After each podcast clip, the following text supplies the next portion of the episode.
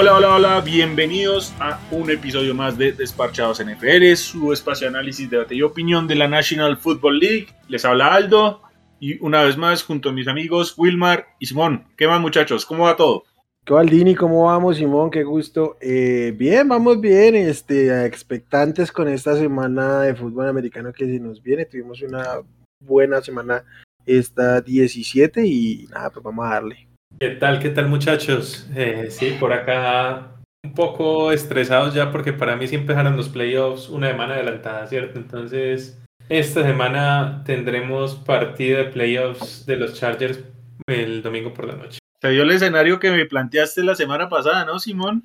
No recuerdo si lo mencionábamos en el programa antes, pero fuiste el que, el que dijo, ¿qué pasaría si los Raiders ganan en Indianapolis y dejan ese juego contra los Chargers en la semana 18. Sí, sí, así es. Yo, yo, lo, yo la verdad no pensé que los Raiders fueran a ganar, pero, pero la verdad me, me gusta, me gusta tener ese último Sunday night. Eh, esa presión, eso todo, por lo menos a mí me gusta, ¿cierto? Y a pesar pues, de que está complicado, los Chargers están en una posición, digamos, increíble y es que pueden digamos, ya eliminaron a los, a los Broncos la semana pasada, podrían eliminar a los Raiders esta semana y probablemente si pasan a playoffs les tocaría contra los Chiefs. Entonces podrían eliminar a los tres rivales divisionales en semanas consecutivas. Obviamente toca ir paso a paso y toda la cosa, pero se les podría dar si, si todo sale bien.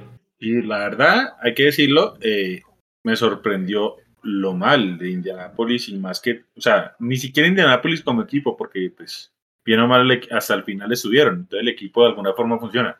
Pero lo de Carson Wentz en el partido tan importante creo que es indefendible. Oh, sí, terrible. Eh, bueno, se rompió esta rachita que traían, ¿no? Algo engañosa.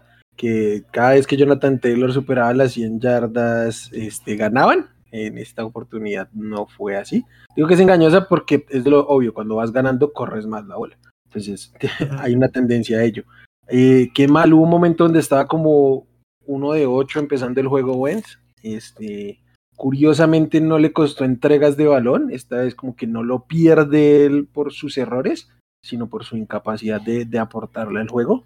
Este, también este, eh, no tuvieron como, como parar a, a, Josh Jacobs, aunque no corrió tanto, cada vez que corría pues fue efectivo, lo cual es, es asombroso. Y pues nada, este, ahora creo, creo que podían pintarse un mejor panorama muy claro esta semana y dejaron pasar una oportunidad seria. Uh, lo que se les viene quizás es cómodo, pero pues bueno, ya hablaremos de ello.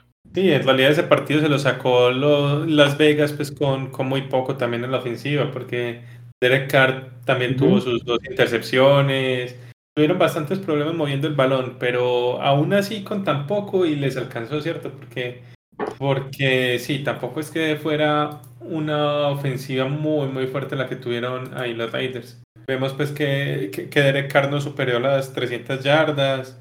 Eh, tuvieron por, tierra tampoco llegaron a las 100 yardas. Entonces, sí, no fue tampoco que, que fuera una planadora pues ofensiva Las Vegas. Fue más que todo que pudieron controlar un poco a, a Jonathan Taylor y que Carson Wentz tuvo un partido muy, muy, muy flojito.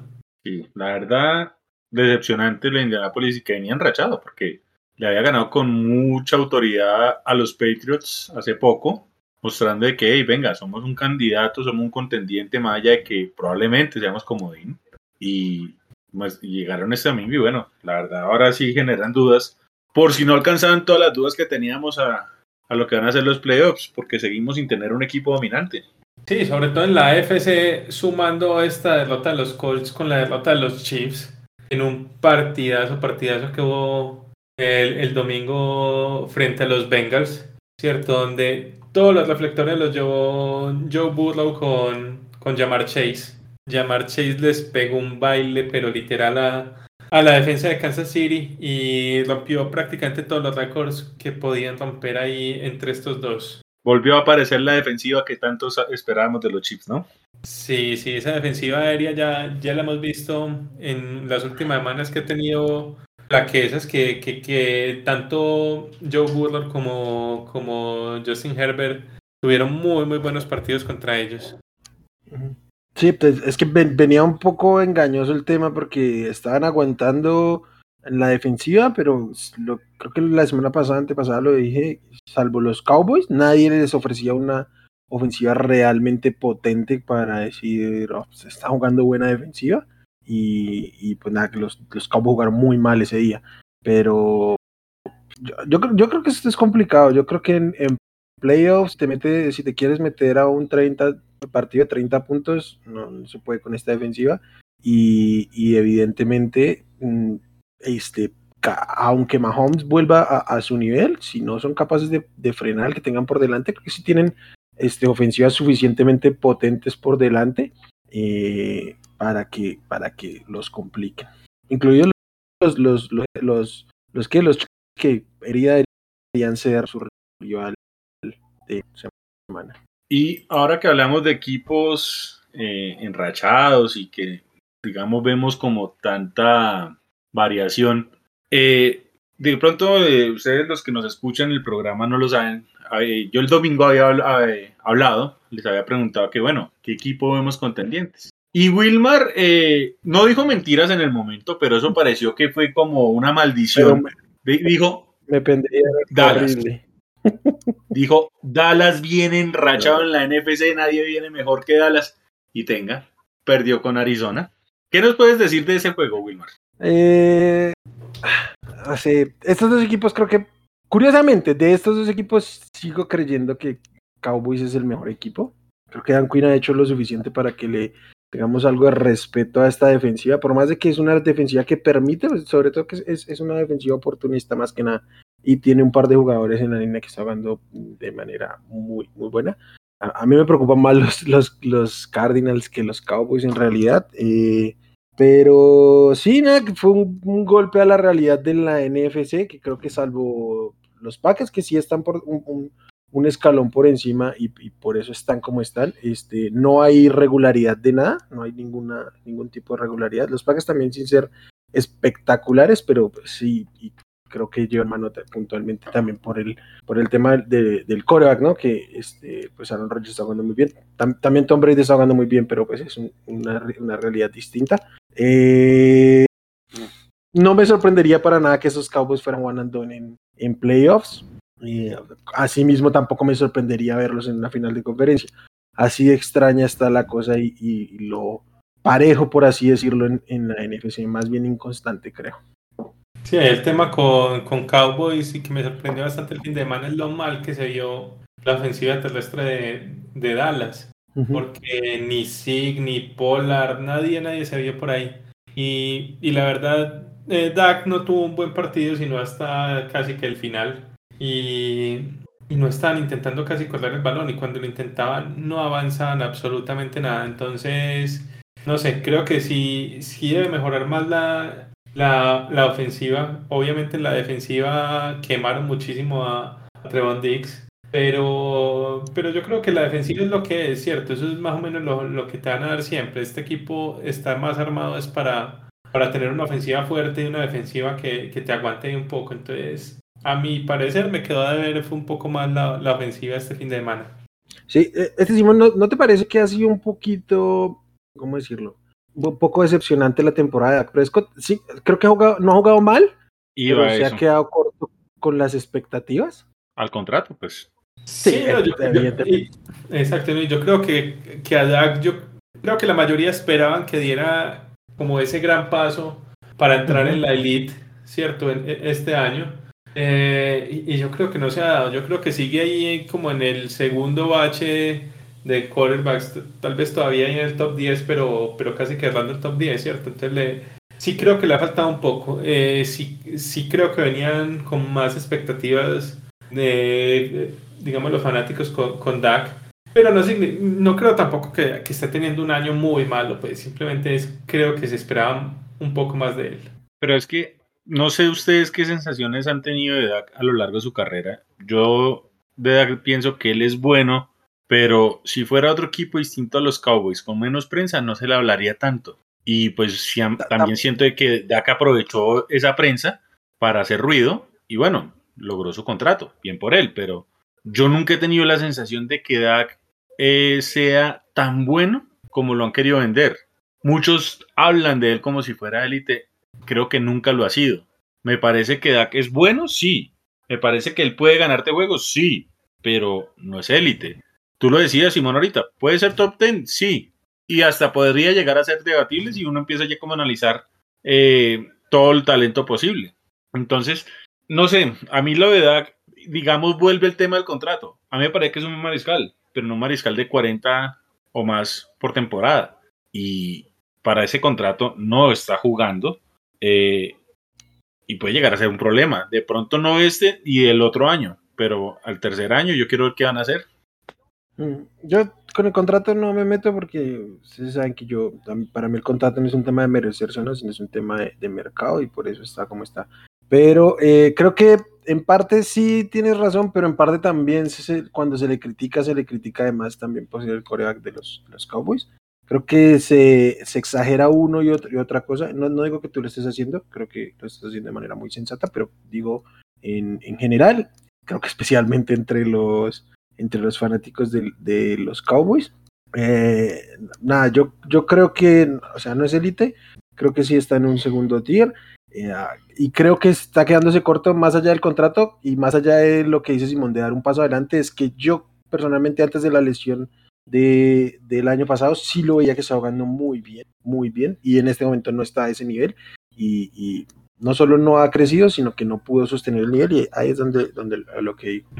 Y, y, lo otro, sí, el, lo de los corredores que decía Simón, estoy de acuerdo, y creo que es una muestra más que no vale la pena invertir como algunos equipos invierten en un running back élite como en este caso es, es que al menos cuando se le pagó lo era. Hay escenarios que puedo justificar, pero Dallas no era este. Y, mira que yo a veces creo que sí, y luego están, y luego están los Titans aguantando y resistiendo sin Derrick Henry, y de manera bastante solvente, entonces creo que cada vez, cada vez me sigo reafirmando en el tema. No, pues, ese, tema puede ser debatible. ¿Sabes yo por quién lo decía más? Por Christian McCaffrey. Mm, ok, sí. Porque es que él es... No, mira que Camara, o sea, evidentemente el hueco de Camara es gigante y todo, pero aún, aún sin él podrían sobrevivir los Saints, más por el genio que es Sean Payton y como tiene su, su esquema, ¿cierto? Pero es que en Carolina en estos momentos no hay forma alguna de reemplazar lo que hace Christian McCaffrey. No hay forma. O sea, miren que el año pasado y este año, apenas McCaffrey se fue, ese equipo vino totalmente al piso independiente del mariscal que tuvieras, fuera Bridgewater, fuera Arnold, fuera Cam Newton, fuera el que fuera. Entonces, podría uno pensar de que hay jugadores que sí pueden pagarse, pero igual la tendencia sí coincido con Wilmar, pues pagar lo que se paga por un running back de nivel no, no, se justifica. O sea, y justo miremos Minnesota. En el caso de, de Tennessee, es que en estos días vi una gráfica que mostraba las yardas y el promedio y todo esto de, de Tennessee con, con Henry y, sin él. Y la verdad es prácticamente los mismos números. Prácticamente como que no hubieran bajado casi nada. La, única diferencia, la, única diferencia, es que Eric Henry es un tipo que te aguanta 450 toques durante la temporada. Ningún otro running back te aguanta eso. Pero si tú le das 200 a uno y 200 a otro, puedes manejarlo. Es, esa es realmente la variación que tienen. No, y quería otro ejemplo porque ustedes saben lo mucho que a mí me gusta Alvin Cook como jugador, pues es un ex Florida State y todo lo que implica eso, pero miren que cuando él no ha estado, Mattison lo ha, lo ha respaldado, ha jugado bien, algunos se ganan, algunos se pierden, pero la posición de running back no es que sea el factor por el que han perdido. O sea, Mattison lo ha hecho bien en la ausencia de, de, de, Alvin. De acuerdo. Uno mira a los Packers, le pagaron un montón de plata a Aaron Jones. Bueno, y Dillon está respaldando muy bien cuando no ha podido estar Jones a plenitud. Y cuando están compartiendo, a ver si no a ratos la ofensiva se ve mejor con AJ Dillon. Con Dillon, sí, sí, coincido. a ratos sí se ve mejor. Entonces, ah, yo cada vez me, convenzo más de, este tema. Sí, la verdad. Aunque bueno, ya que mencionas Derrick Henry, eh, se menciona de que esta semana podría empezar a entrenar, entrenar de forma limitada, pero entrenar ya. y pues bien le cae ese bye que se van a ganar los, los Titans. Les, ese bye que pueden ganar les cae, pero de maravilla. Les urge asegurarlo. Yo, o sea, sí se ha reemplazado bien, pero este tenerlo de vuelta les, les, les da una oportunidad distinta y, y si se ganan ese bye y no tienen que jugar esa semana, les va a caer de pelos porque muy probablemente para, para ronda de, de comodines, de, de, perdón, de divisional, divisional. ya debería estar. Sí, en divisional ya debería estar. Sí, también para ahí debería llegar ya más sano también Julio. Es, sí, recuperarían varias armas, no solamente a Henry. Sí, sí, sí. Eh, bueno, mencionamos muy por encima el tema de, de Kansas City y Cincinnati. Quiero hablar nuevamente de Cincinnati porque cuando hablábamos al inicio de la temporada, digamos los pronósticos, los tres coincidimos en que Cincinnati iba a ser el peor equipo, ¿cierto? No, yo Estábamos tenía, yo tenía Steelers de peor equipo. Ah, yo también tenía Steelers, sí. ¿Sí? Mm, Sí, sí, sí. Pero pues era Pero tercero es- detrás de Pero sí lo tenía tercero. ujú. No, yo sí tenía, yo, yo había mencionado que yo podía ver a Steelers como un top 5 en el draft, pero yo sí creo que puse Cincy abajo y... De yo hecho, no- creo, creo que lo planteaste así, que salían dos top 5 de esta división.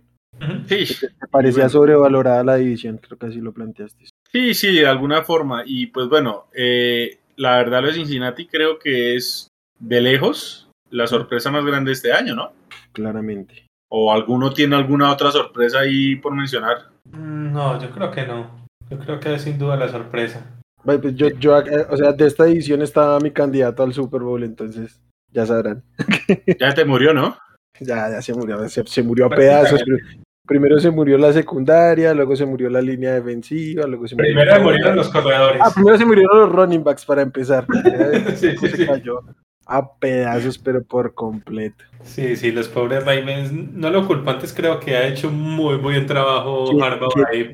Aunque todavía tienen una chance por ahí, pero Ah, no, eso Ah. no.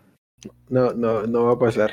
No, no va a pasar. No, pero sí, sea, sí hay, hay- hay, muchísimo que destacar de John Harbaugh y su labor como head coach con, con lo que pasó. Más que, o sea, mantenerlos en contienda de alguna manera y sacar unos juegos con, con rosters realmente increíbles. Sí, sí, sin lugar a dudas. Pero irónicamente, mira cómo Harbaugh, o sea, si uno mira la, eh, todo el escenario completo, lo de Harbaugh es una obra de arte más allá de que los resultados no se van a reflejar, porque ha sido impecable él como entrenador mantener ese equipo peleando. Pero mira cómo, eh, y lo mencionamos todas estas últimas semanas, esas decisiones de Harbaugh le van a terminar costando la clasificación. Sí, pero pues, ah, no sé, el tipo se la jugó, no le salió. Igual no podemos saber lo que hubiera pasado porque ah, era enfrentar a Aaron Rodgers con tu tercer y cuarto, con tu qué, No, cuarto, quinto, pero la sexto, cuarto. Steelers. Ah, la Steelers, sí. Sí. Es que con que hubieras ganado ese juego, no estarías con 8-8, sino con 9-7. Estarías con el mismo récord de los Colts y de los Chargers. Tendrías un mejor récord divisional, un mejor récord de conferencia, y vaya Dios, miremos cómo entrarían los tiebreakers ahí. O sea, los Ravens, insisto, no están muertos, pero realmente es muy, muy difícil la, la opción que tienen ellos, ¿cierto? Ujú. Y pues de haber estado 9-7 con ese juego, primero ya hubieran matado a Pittsburgh, porque pues eh, Pittsburgh está también ahí como al límite, pero ellos estarían en una mejor posición. Y bueno, ya ahorita es lo que les toca. Sí, así es. Bueno, Por Eh, otro lado, antes de pasar, digamos, a la otra a la otra semana de lo que viene, solamente para comentar por acá, hay, hay dos quarterbacks que vienen sufriendo en equipos contendientes, ¿cierto? Que aún así están ganando, pero que están jugando bien, bien regular, que son Stafford y, y Allen. Oh, qué y mal está jugando. Oh, qué mal está jugando Matthew Stafford. Es un desastre. A ver, yo estoy Yo quiero- viendo todo ese partido y sí que lo sufrí porque necesitaba urgentemente una victoria de, de, lo- de los Rams y qué mal jugó Stafford, pero jugó muy, muy, muy, muy, muy, muy, muy mal. La verdad, no sé cómo pero yo lograron quiero hacerles una pregunta. ¿Realmente es algo distinto al Stafford que hemos visto más allá de lo que era Detroit? O sea, sí, Detroit, mal de franquicia y todo, pero Yo, yo, yo creo que sí, yo creo que sí, yo creo que Stafford tuvo, no, no constante, pero tuvo destellos muy interesantes. Por eso tiene como, eh, tiene un buen récord en, en, este, en regresos de, de cuarto down, de, de cuarto cuarto y eso. Eh, No, y el hombre tiene 38 touchdowns, o sea, sí ha jugado bien. El problema es que viene, sobre todo en las Ah, últimas semanas, es que está, sí, es que está jugando muy mal las últimas semanas. digamos, Pero, a principio del año. Tam- También hay que decir que algunos de esos touchdowns es darle un pase de 10 yardas a Cooper Cup y que te vuelva un touchdown. No, no solo Cooper Cup. Y a eso digo, o sea, muchas veces Van Jefferson, muchas veces Robert Woods cuando estaba pues sano. O sea, pensar que esos Por ejemplo. 38 touchdowns son eh, total mérito pues de, de Stafford Ajá. y No, el- es cuestionable, la verdad. El, touch- el touchdown con el que ganan el juego es un jugador de Odell Beckham Jr. Sí, Este, Odell Beckham le ha caído con- muy con- bien. con lo, con lo que ah, tuvo un partido bastante me. tu- tuvo No, yo creo que le ha ayudado sobre todo mucho ese tema de zona roja, porque sí lo está Sí. utilizando bastante en zona roja y en seis partidos tiene cinco touchdowns, pues, o sea, Pero, sí ayuda. pero ese, ese, ese touchdown que, que les digo es, es un touchdown que es, es un pase que se queda corto, que Odell pone muy bien el cuerpo y luego alarga su, su cuerpo para, para anotar. Entonces, este, sí, a, a ratos le, le están ayudando mucho sus receptores para agrandarle un poquito el, el- el- el tema de, de stats en base a cosas que no está haciendo realmente eh, mérito de Stafford. Eh, yo, yo Stafford, a ver, Stafford me parece buen mariscal, yo no voy a decir que no lo es. Pero yo no estoy viendo realmente mucha diferencia al Stafford de Detroit. La diferencia ahorita es que está mucho mejor rodeado, que tiene un- head coach mucho Ah, más competente que cualquiera que haya tenido en Detroit, porque pues más allá de que Jim Caldwell lo llegó a meter a los Lions en playoffs, no era un head coach que, que te ilusionara. Y pues McVay, McVay de una u otra forma sí lo hace. Pero volviendo al, al tema puntual Stafford, pues es que para mí Matthew Stafford ha sido eso, o sea, es un buen mariscal, pero a la hora de dar el salto no lo da. Y pues Sí, cuando... eh, dime, dile, Wilmar. Que, que tienes razón, pero el problema es, o sea, el tema no es compararlo con él en Detroit, sino con lo que había en los Rams. Pero, a ver, vamos, vamos a ser un poco injustos. Si Stafford no entra a Super Bowl, hizo más Goff, que si llevó ese equipo a Super Bowl. O sea, es No, una métrica muy injusta, pero es una métrica. Pensando ¿Qué- en qué- que estos Rams tienen más talento que el Rams que jugó el Super Bowl, por ejemplo. Yo, yo creo que habla, habla peor del coach que del, del coreback. Eh, Puede ser allá- también. creo, creo que es injusta, es injusta la, la medida del, del Super Bowl porque ah, sí es verdad que Jared Goff llegó a ese Super Bowl este, y jugando bien, No, ok, pero bien. es que pero, Pero pero tema, este, fue eh, se acabó ese año y, y nunca más volvió a suceder nada. No, no, no, totalmente de acuerdo en ese lado. ¿A qué es lo que yo quiero ir? A, mí- a mí, en, la, en, la, en el offseason, me vendieron que la llegada de Stafford a Rams era, era prácticamente el Super Bowl porque era la pieza que le faltaba. Así me lo vendieron. Sí, no, y, y, y mucho del discurso fue, aquí sí se van a dar cuenta que Matthew Stafford es un top 8 de la liga. Y a mí me vendieron de, mejor dicho, o sea, todo el hype nos vendieron era que los Rams iban a ganar el Super Bowl en su estadio. Todavía lo pueden hacer, evidentemente. Pero yo no siento que la mejora haya sido tanta al ruido que hicieron. De acuerdo. Más Hasta o sea, hay- momento sí hay, sí hay mejora, una pero no pero no, pero no es, no es, eh, este, No es la que nos prometieron. cor- en correlación a lo que se habló, correcto, sí. Sí. Estoy de acuerdo con eso. Yo creo que en realidad él venía jugando bien y mm, digamos, no como top 5 o algo así, pero yo creo que sí top 10. Pero sí preocupa es que en realidad se ha venido bastante a pique en las últimas semanas. Es más por ese lado. De hecho, eh, por ahí sacaron eh, en redes sociales, yo les comparto después ese, ese datico, mostraban como una progresión de lo que es los Rams en la era McVay Ah, sí, sí. y mostraban de que el declive de Stafford equivale exactamente al mismo nivel de dos temporadas de los Rams con Jared Goff. Como quien dice, a las últimas, voy a poner un número ahorita como por citar el ejemplo, las últimas seis semanas, los Rams de Stafford equivalen a lo que eran los Rams de Goff. Y uno dice, bueno, pues hay cosas, hay más, hay menos de todo, pero desde una métrica que sean iguales, a mí me preocuparía, pues. Es como Eh, una tendencia que pasa ya. Sí. ¿Y cómo va en el tema de Dioshito? Porque Dioshito, digamos, había tenido un muy, muy, muy mal partido hace dos semanas, ¿cierto? Que, que tuvo tres intercepciones. Y luego tuvo un buen partido contra, contra los Patriots. Contra New England. Sí, pero esta semana otra vez sus tres intercepciones. Entonces, claro, tres intercepciones contra Panthers y contra Falcons todavía le da para ganar, pero Yo creo que si tiene otra vez un partido de estos así en playoffs, no, contra un equipo bueno, no, no van a poder sacar el partido. ¿Cómo, cómo ven el tema de Diosito ahí? De pronto que lo protejo mucho por el, el, el aprecio que yo tengo por Dios, ¿cierto? Pero yo, yo no sé, tengo la sensación de que es más como que él, él y en esencia los Bills se confían ante, una, ante un rival que en el papel y bueno, de alguna forma también la realidad es inferior. Yo siento que es más un tema de exceso de confianza que otra cosa, más que una dificultad del mismo jugador en sí. No sé si de pronto me hago entender. Sí, sí hace entender. Yo personalmente no estoy de acuerdo. Ya saben que yo he dicho que me parece que no ha jugado bien este año, salvo el, partido contra Nueva England, que aquí mismo vinimos a decir lo que jugó espectacular. Creo que sigo creyendo que fue, o al menos se compara ahorita con lo de Burrow, el, mejor partido en Corea para, o sea, de un partido como tal de la temporada, pero yo creo que no ha jugado al nivel que se esperaba y, a ratos mal también. Eh, puede que este partido de, Atlanta sí sea un poco de manejo, de lejos fue su peor partido en el año, eh, pero si, si tiene un juego como estos no, no la cuenta en playoffs. Y sí ha sido muy inconstante, la verdad. Sí, sí, creo que el tema muy, muy inconstante porque porque exacto, juega súper bien o ha sufrido un poco por aire. Igual, a pesar de que sufrió por aire, corrió muy bien, ¿cierto? Tuvo 80 yardas por tierra y dos touchdowns, entonces también por ahí, digamos, compensó un poquito, pero...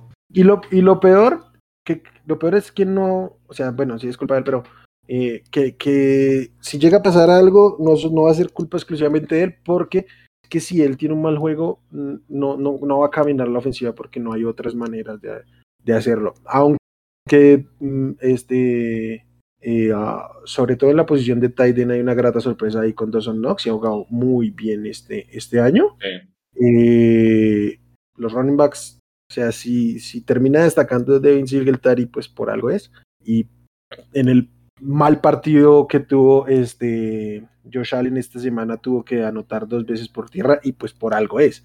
Entonces no no hay manera como disimular si, si llega a tener un, un, juego, no desastroso, pero un mal juego, los puede sacar porque no hay otra manera de mover esta ofensiva. De acuerdo.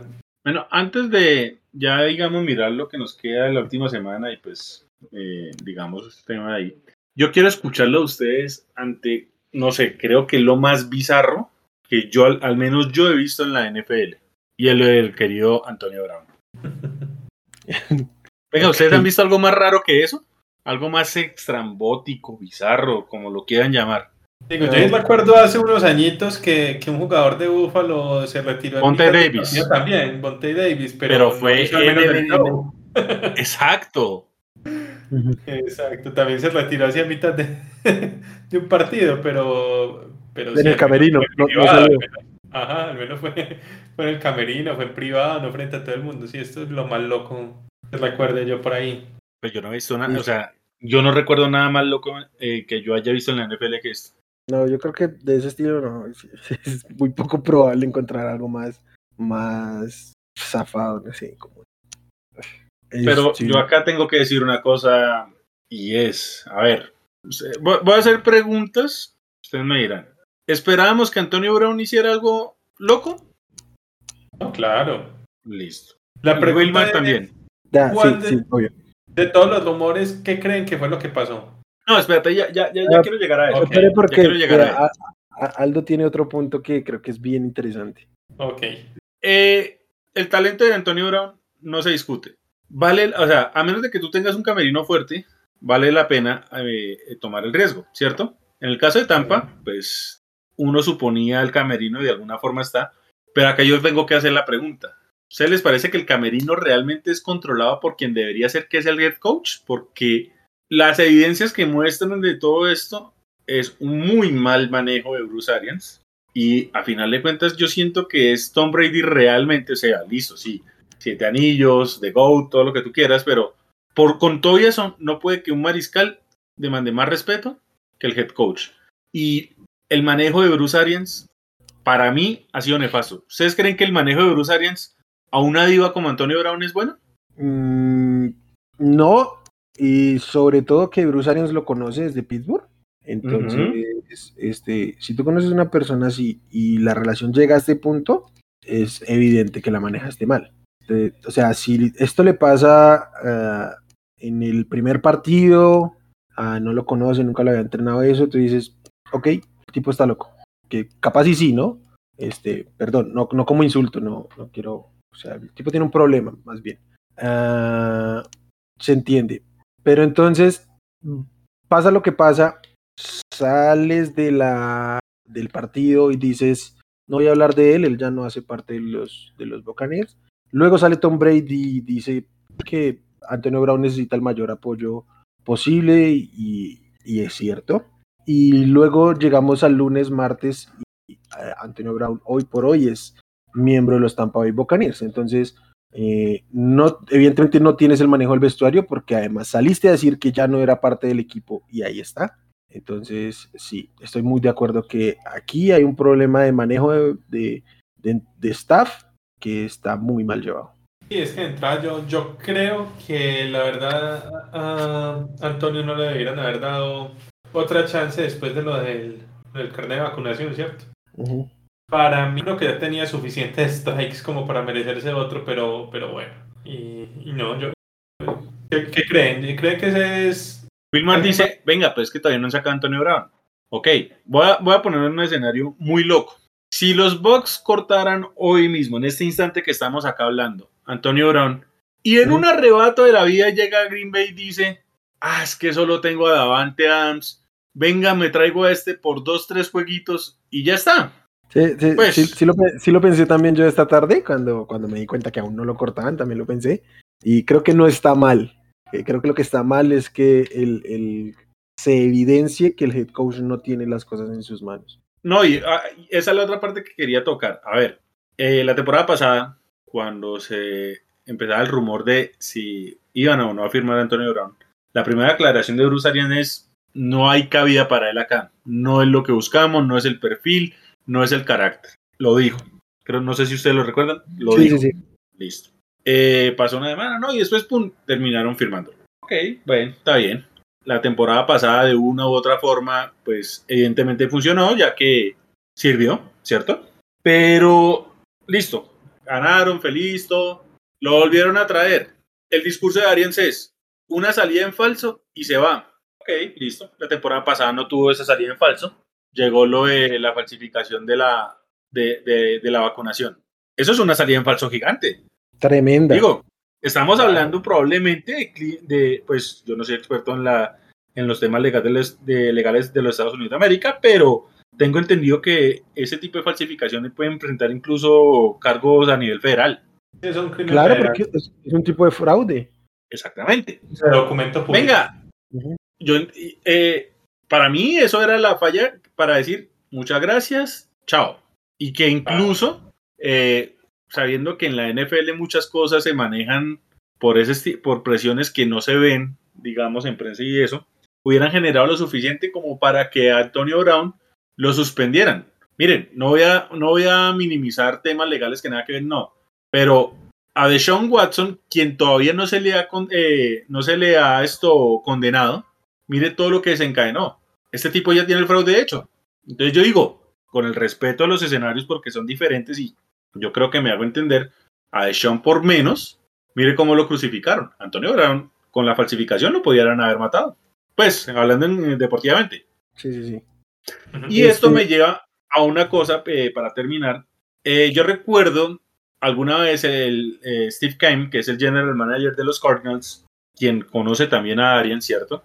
Alguna vez dio una frase y es cómo funciona la NFL. Yo recuerdo que una vez él decía, si Hannibal Lecter me corre 4.2 las 40 yardas, yo simplemente digo que él tiene un desorden alimenticio y lo firmo. Sí, así, eh, así fue el comentario.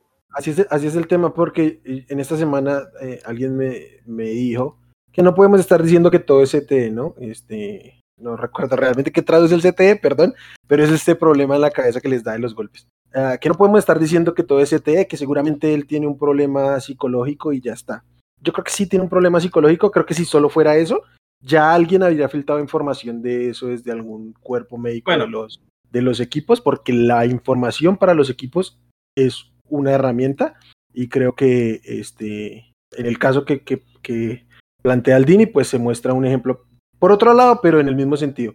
También quería aportarte a esta recapitulación que hiciste de los hechos. Cuando se lesionó Chris Godwin, también apareció este tweet de, de Antonio Brown, ¿no? Que decía, cuando te necesitan ahí sí te van a buscar o una cosa así, ¿no?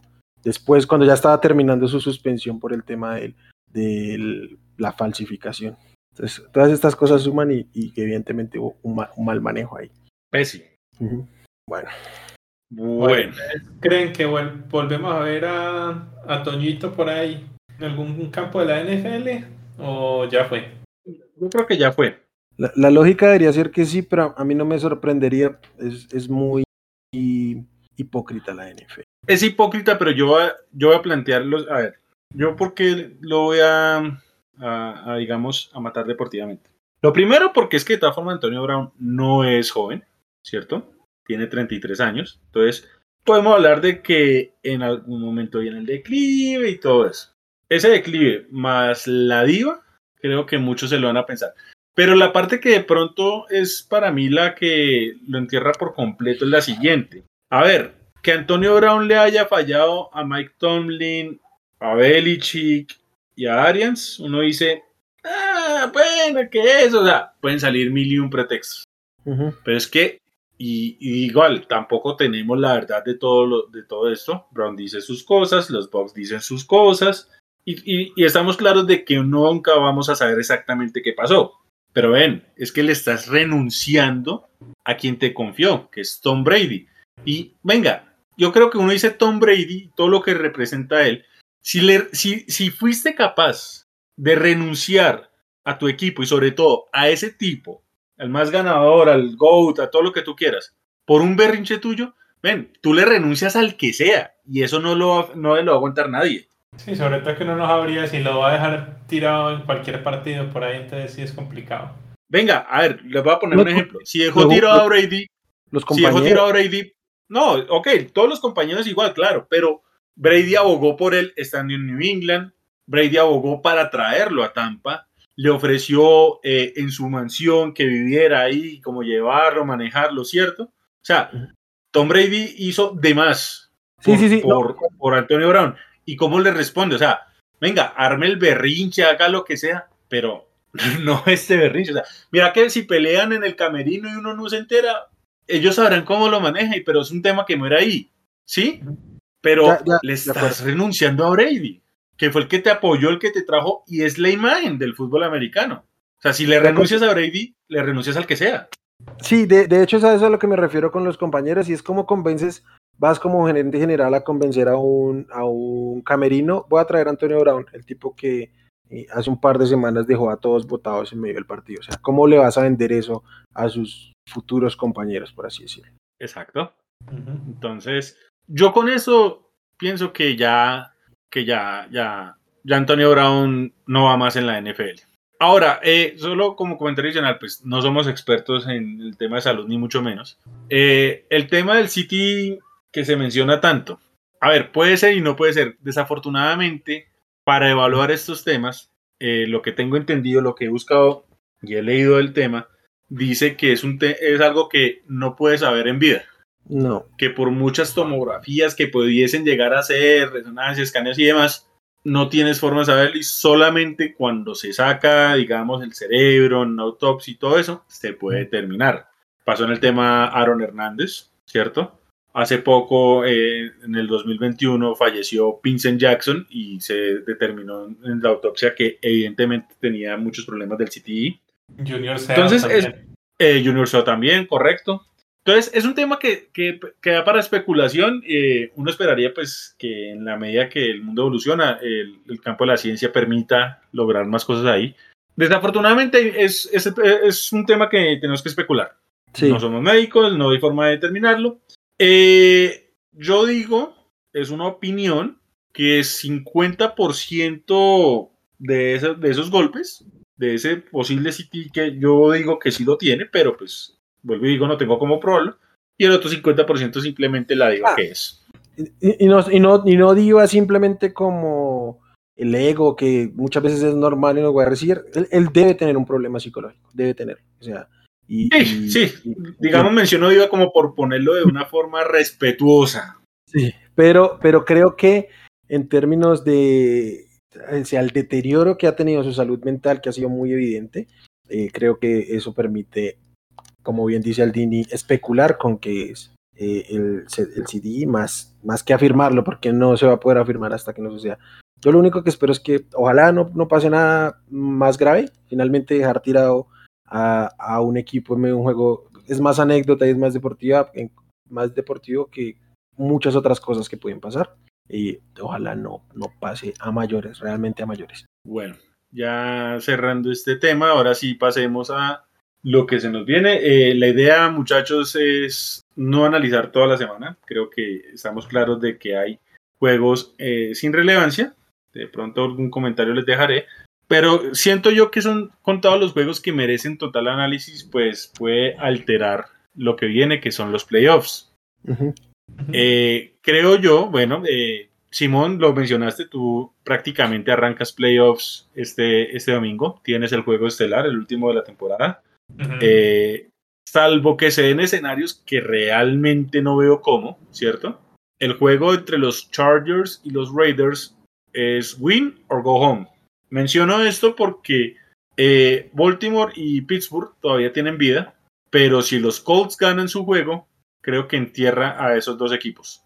Sí, así es. No solamente Indy ganar su partido contra los Jaguars, ya, ya quedan solamente ocho con posibilidades y sería un, el que gane pasa entre, entre Chargers y, Raiders. Ahora, si, si llegara a perder, si llegara a perder Indianapolis, abre un mundo de posibilidades ahí porque le da chance al, ganador entre Cuervos y Steelers, e incluso le da una chance para que pasaran los dos equipos de Riders y Chargers si, llegaran a empatar el partido, ¿cierto? Sí, parece muy poco probable que, los Colts pierdan en Jacksonville, pero no ganan en Jacksonville desde 2014, incluyendo un partido de la temporada anterior que fue el único juego que ganaron los, los Jaguars el año anterior, semana 1. Este, pues en teoría están obligados los Colts, si llegan a empatar ya aseguran su, casilla, así decirlo. Eh, yo no, no creo, por más que hayamos hecho la crítica a lo que pasó con Wentz y lo que sea, que este equipo tenga como perder con los Jaguars. No tienen absolutamente nada los Jaguars y los juegos que han ganado han sido un poco este, o sea, sumamente sorpresivos más que cualquier otra cosa.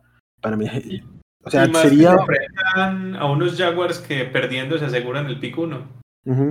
Sí, y recordemos que pues los Jaguars pues no tienen su head coach inicial, ahorita están con uno de reemplazo, que evidentemente van a contratar a otra persona, así que nada raro es esperar un tanking descarado de parte de ellos y que ni siquiera lo necesitan. O sea, son lo suficientemente malos para perder con méritos.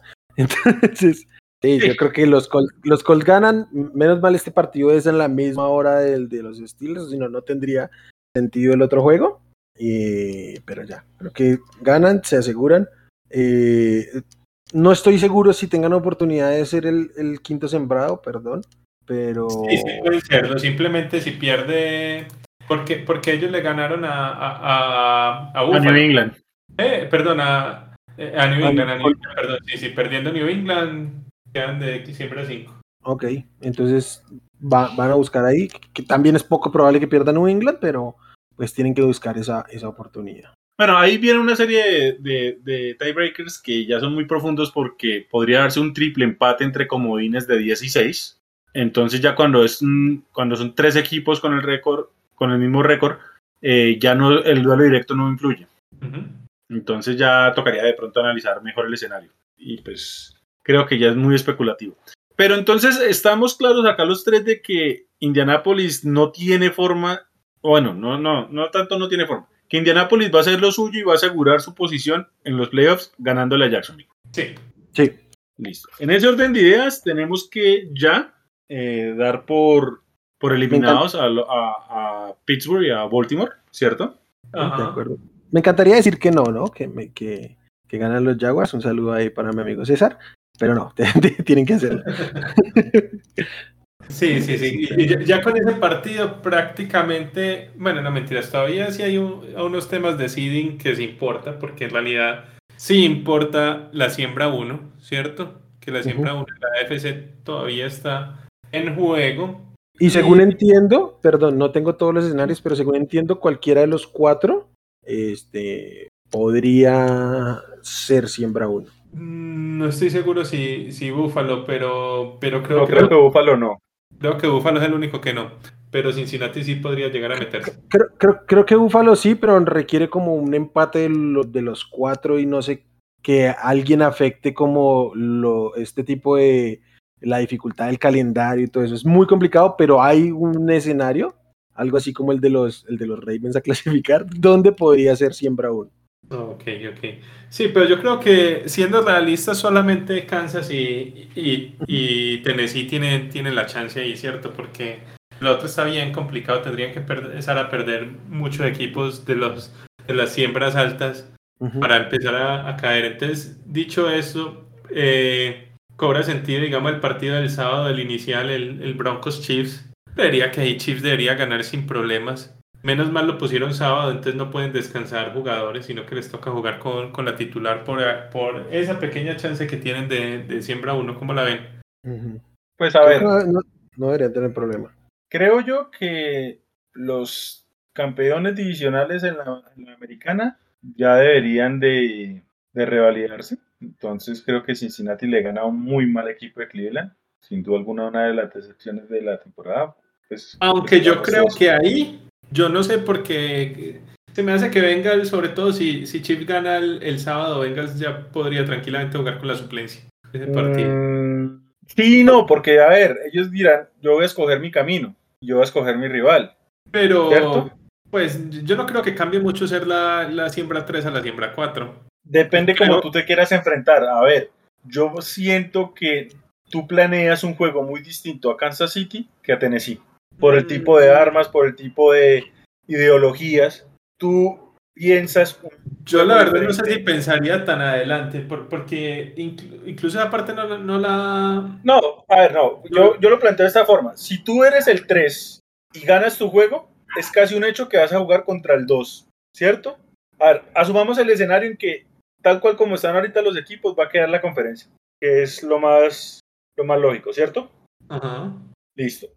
Si tú eres Cincinnati, tú esperas, a ver, yo esperaría que Kansas como el 2 le gane, le gane al 7, en este caso serían los Chargers, puede ser peleado y todo, pero supongamos que gana Kansas. Pero es que yo la verdad vería primero es el primer, porque no es seguro que le ganen a Indianapolis. Es que es la cosa, digamos, yo, creo, que es más importante el descanso. Es que Indianapolis, es que Indianapolis creo yo, sea, yo Indianapolis lo, Ah, bueno, ahorita Indianapolis es el sexto, sí podría ser. Porque se estaba metiendo de pronto los Colts como si fueran el quinto, no, que jugara contra el cuatro.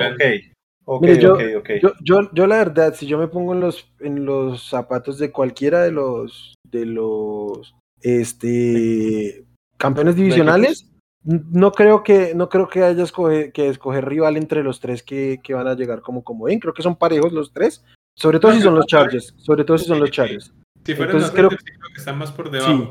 Incluso creo que, ahí, no es, creo que ahí es parejo y creo que el descanso, no solo para ese partido, sino para el, andar en los playoffs, es más valioso darles esa semana de descanso a, los jugadores que otra cosa. El problema es que este, van a descansar el partido, pero ellos van a entrenar toda la semana como si fueran a jugar.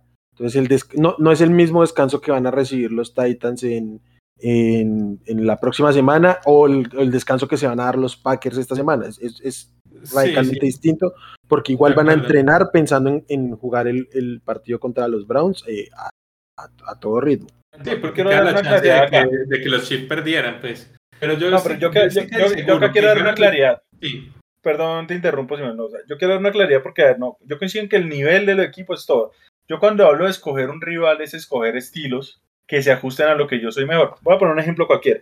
Si, si yo tengo que escoger entre, no sé, enfrentarme a unos Chargers, que son más que todo, que son más de un, de un juego aéreo y son más de, de, de ser explosivos, que por ejemplo unos Patriots, suponiendo que yo tuviera que escoger los dos, Y yo me especializo más en, en, en, en, digamos, en la defensa terrestre, en limitar esa parte y en forzar a que sea el mariscal que me gane. De alguna forma me conviene más ese duelo contra los Patriots. Sí, sí, pero el tema, el sí, sí, sí, que los Bengals están más entre tercero y cuarto, entonces ahí se rifan es más si les toca o New England o, o Indianapolis, y creo que la verdad ahí no hay tanta diferencia como para poner a los titulares, bueno, digamos que pueden jugar algunos, pero es que por ejemplo Burrow salió muy, muy golpeado del partido con, con Kansas, ni siquiera pudo terminar el partido. Entonces yo creo que sí les conviene más ese descanso y creo que les da igual si les toca contra New England o contra Indianapolis. Es, yo, yo entiendo lo de los estilos, pero no me parece suficiente riesgo el, o, o, suficiente premio en contra de poder descansar. Tipo, ya sabemos que Joe Mixon ha tenido algunas lesiones y si le pueden bajar el ritmo. Entonces yo, yo creo que sí les, les conviene más bajarle eh, la intensidad del, de, pues, del juego puntualmente que meterse ahí, ah, voy a ver si puedo enfrentarme con los, con los Chargers. Entonces no. sobre todo eso sabiendo si Chiefs gana pues el, el sábado, porque es la otra ventaja. Ah, obviamente. Porque si Chiefs pierde, y sí les toca jugar con todo ese partido, porque pues, cierto. Sí, pero el viaje lo van a hacer, el viaje lo van a hacer igual. Sí, sí, sí. Igual es, el viaje es ahí al ladito. En ese orden de ideas, a ver, tenemos entonces, ya dijimos de que vamos, de que vemos a Indianapolis clasificando. Entonces, Sunday night, Chargers en Raiders. Espera, espera, antes de, para terminar con la AFC que nos falta, hay un temita. Estamos de acuerdo que, que Titanes le gana a Texans, ¿cierto? Sí. Sí. Sí, yo creo que el partido es demasiado, demasiado importante para los Titanes como para que no lo logren sacar. Entonces, sí, sí, sí creo que, que, lo sacan. Y el último tema, antes de llegar pues como al partido estelar de la AFC, eh, ¿quién gana la, la este? ¿Cierto? Porque nos falta el Bills contra Jets y el Dolphins Patriots. Ah, yo creo que Buffalo los, los Bills. tiene que doblegar a los Jets con relativa facilidad. Entonces... Yo también creo. Yo, yo, creería que más fácil hay una sorpresa de, de Miami con, contra New England, que en realidad no afectaría mucho fuera, pues, pues, de pronto podría afectar ahí siembra 5, siembra 6. Y Miami siempre complica a los Patriots. Sobre todo en Miami, exacto. Entonces, creo que más fácil por ahí, pero yo creería que Buffalo debería ganar sin problemas también. Sí, de acuerdo, además porque no creo que quieran ir a Foxborough. De acuerdo. Si los, si los Bills pierden, sí, seguramente van a ser la siembra 5. Listo. Entonces, en ese orden de ideas, estaríamos hablando de que Tyrants, Chiefs se mantienen, de que probablemente Cincinnati pueda bajar al 4 y Buffalo ser el 3. Digamos, ellos dos se van a alternar ahí su posición, ¿cierto? No, pero, pero puede perder la posición Cincinnati si gana. No, si gana no la pierde. No, si gana no la pierde, pero... Pues... es que yo, yo, creo que los Bengals también le ganan a los Browns. Con su play. Ah, ok, bueno, ahí sí depende. Si mencionaste el descanso, tenemos que contemplar que sí, pueden llegar a perderlo. Ajá. De acuerdo. Y además los, los Browns van con el upside que no, no va a jugar Baker Mayfield. Qué curioso. sé que no, no, vamos a hablar mucho de ese juego, pero Qué curioso que ahora resulta lesionado Mayfield. Creo que como no saben qué va a pasar con él a futuro, prefieren decir, este está lesionado y ya vemos en, en marzo a ver qué sucede con él. Yo creo que ya, ahí, ya creo que ahí el mismo Mayfield les está ayudando a decidir, pero ver, eso no es... Sí, sí, sí. Sí, sí, sí, pero como no saben, entonces dicen, ah, está lesionado. Listo. Bueno, entonces ahora sí, Sunday Night, Chargers en Las Vegas. ¿Vuelve a perder la casa? ya que todos los equipos llegan allá a ganar? ¿O será que los Raiders dan lo que creo yo sería la sorpresa?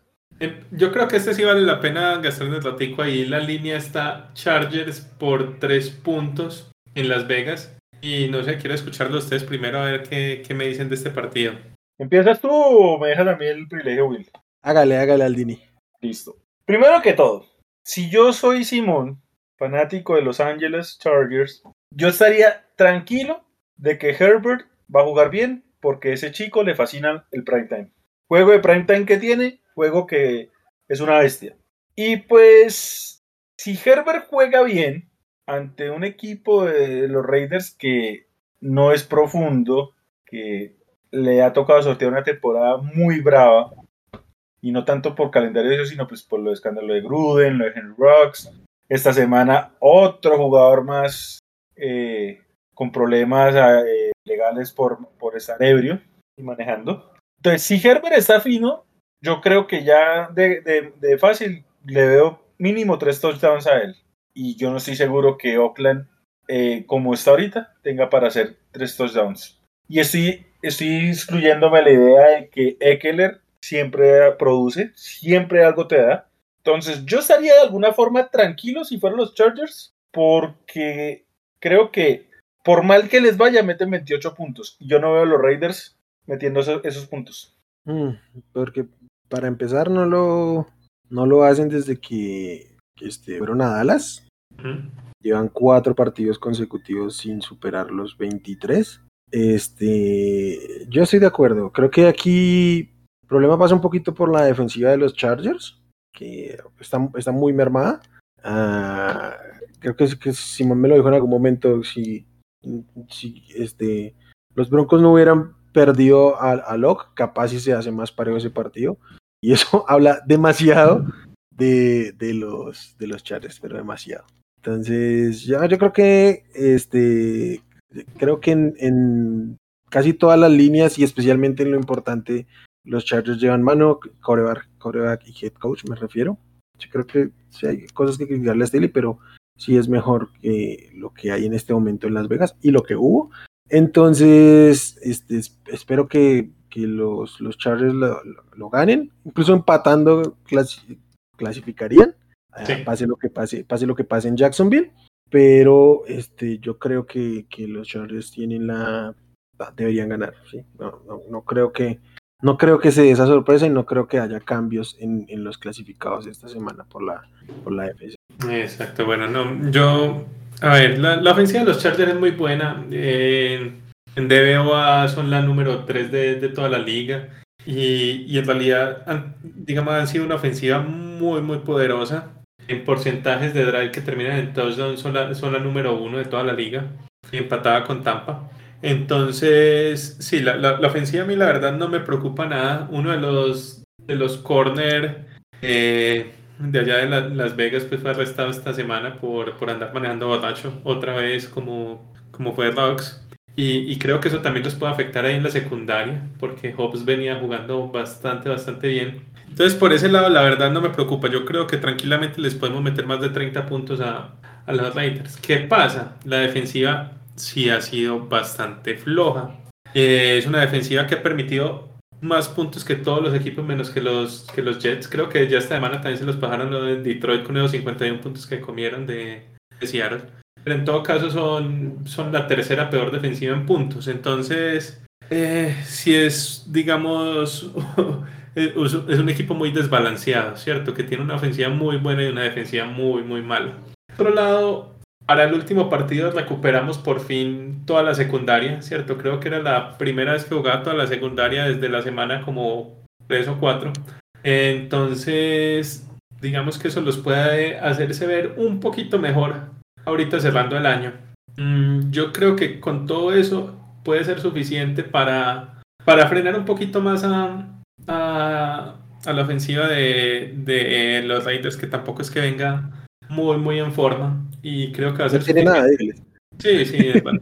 Hay que ver si, si vuelve Waller, porque están hablando de que de pronto, de pronto juega. ¿cierto? Debería, porque es un manejo muy raro el tema de Waller. Él está en, en protocolo COVID pero uh -huh. lo han activado dos veces desde que lo pusieron ahí y dos veces ha vuelto a ingresar al protocolo. Entonces, sí está, está, un poco raro el, el, manejo que le han dado a, a Waller en, en, este tema del COVID. Exacto, entonces habría que ver ahí qué pasa con, con Waller. Igual, igual si juega, pues ahí tenemos a Derwin que, que lo podría cubrir bien, ¿cierto? Pero pero sí, no, yo creo que, que puede, yo sí creo que van a pagar los, 20, los 23 puntos. Yo, la defensiva es bastante malita y creo que sí, sí pagan de los 23. Yo a los Chargers ganando un, no sé, 31, 34 a 27 por ahí. En ese orden de ideas estamos los tres con los Chargers y el escenario en la americana, lo único que podría llegar a cambiar es las siembras 3 y 4. Yo creo que va por ahí. En teoría sí, sobre lo que dijimos sí. Ok. Yo lo único que voy a terminar diciendo es que yo creo que estos equipos de, de Sunday Night se va uno esta semana y el otro la siguiente, sea cual sea el que clasifique. Vamos a sacar ya nos dará, ya nos dará para analizarlo dependiendo de cómo queden los enfrentamientos. Sí, pero, o sea, a mí me gusta jugármela ahorita porque creo que los rivales divisionales son mejores que estos dos, cualquiera de los dos. Mm, yo me quisiera arriesgar, pero ah, quiero esperarme porque no sé.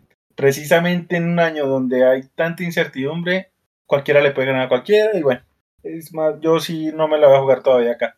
Más bien yo me la voy a jugar en la nacional, que en la nacional tenemos eh, seis de los siete equipos ya clasificados, solo queda una posición lo cual nos reduce el análisis a dos juegos. Pero ahí hay eh, un tema de seeding importante y una división que todavía sí, ya voy. No, ya voy. A ver, eh, sí, sí, sí. Entonces, el uno ya está asegurado y ya es de Green Bay. Entonces, ya por ahí ellos, digamos, saquémoslo del tema, pueden perder, pueden ganar, pase lo que sea, siguen siendo el uno. Entonces, digamos, por ahí no es el análisis. Eh, en estos momentos, los Rams son el 2 de la nacional y juegan de local entre los Niners que en este momento son el comodín. En este momento son el sexto, ni siquiera el séptimo, el ah, sexto equipo. Eh, recordemos que cuando, cuando estos dos se enfrentaron en San Francisco, eh, los Niners ganaron y valga, la, valga el comentario, con cierta facilidad, ¿cierto? Sí, sí, sí. Y que de una u otra forma, eh, Shanahan le tiene la medida a McVeigh. No garantiza nada, obviamente, para este domingo, pero Sean McVeigh contra Kyle Shanahan no le Sí, recordemos ahí que, que la NFC oeste se mueve más o menos en un piedra, papel y tijera, donde Shanahan siempre le gana a McVeigh, McVeigh siempre le gana a, Seattle, ¿cierto? y Seattle siempre le gana a San Francisco. Entonces, generalmente, es cierto. Pero en los últimos Una tendencia muy marcada, sí. Una tendencia marcada ahí. Entonces, a ver, yo, yo quiero hablar, antes de hablar del juego de, de, de, este juego, yo quiero hablar primero del de Saints en Falcons, para ver, ya es, para digamos entrar a lo que podría ser la, eh, el otro escenario. Entonces, primero, los Saints visitan Atlanta. Los Falcons ya están eliminados, pero les puedo decir, porque conozco mi visión, esos dos no se quieren para nada. Los Falcons y los Saints no la llevan. Y los Saints. y yo estoy seguro que, y yo estoy seguro que a Atlanta no le importa pensar ni draft ni nada, con tal de hacerle la maldad a los Saints. La pregunta es, muchachos, ¿ese juego lo ganan los Saints? Yo creo que sí. Yo, yo también creo que sí.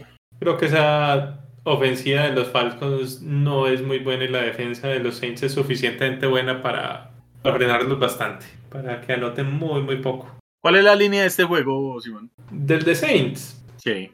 La línea ahí es 4.5 puntos para New Orleans. Cuatro puntos, se me hace que está como, como altica, ¿sabe? Pero bueno.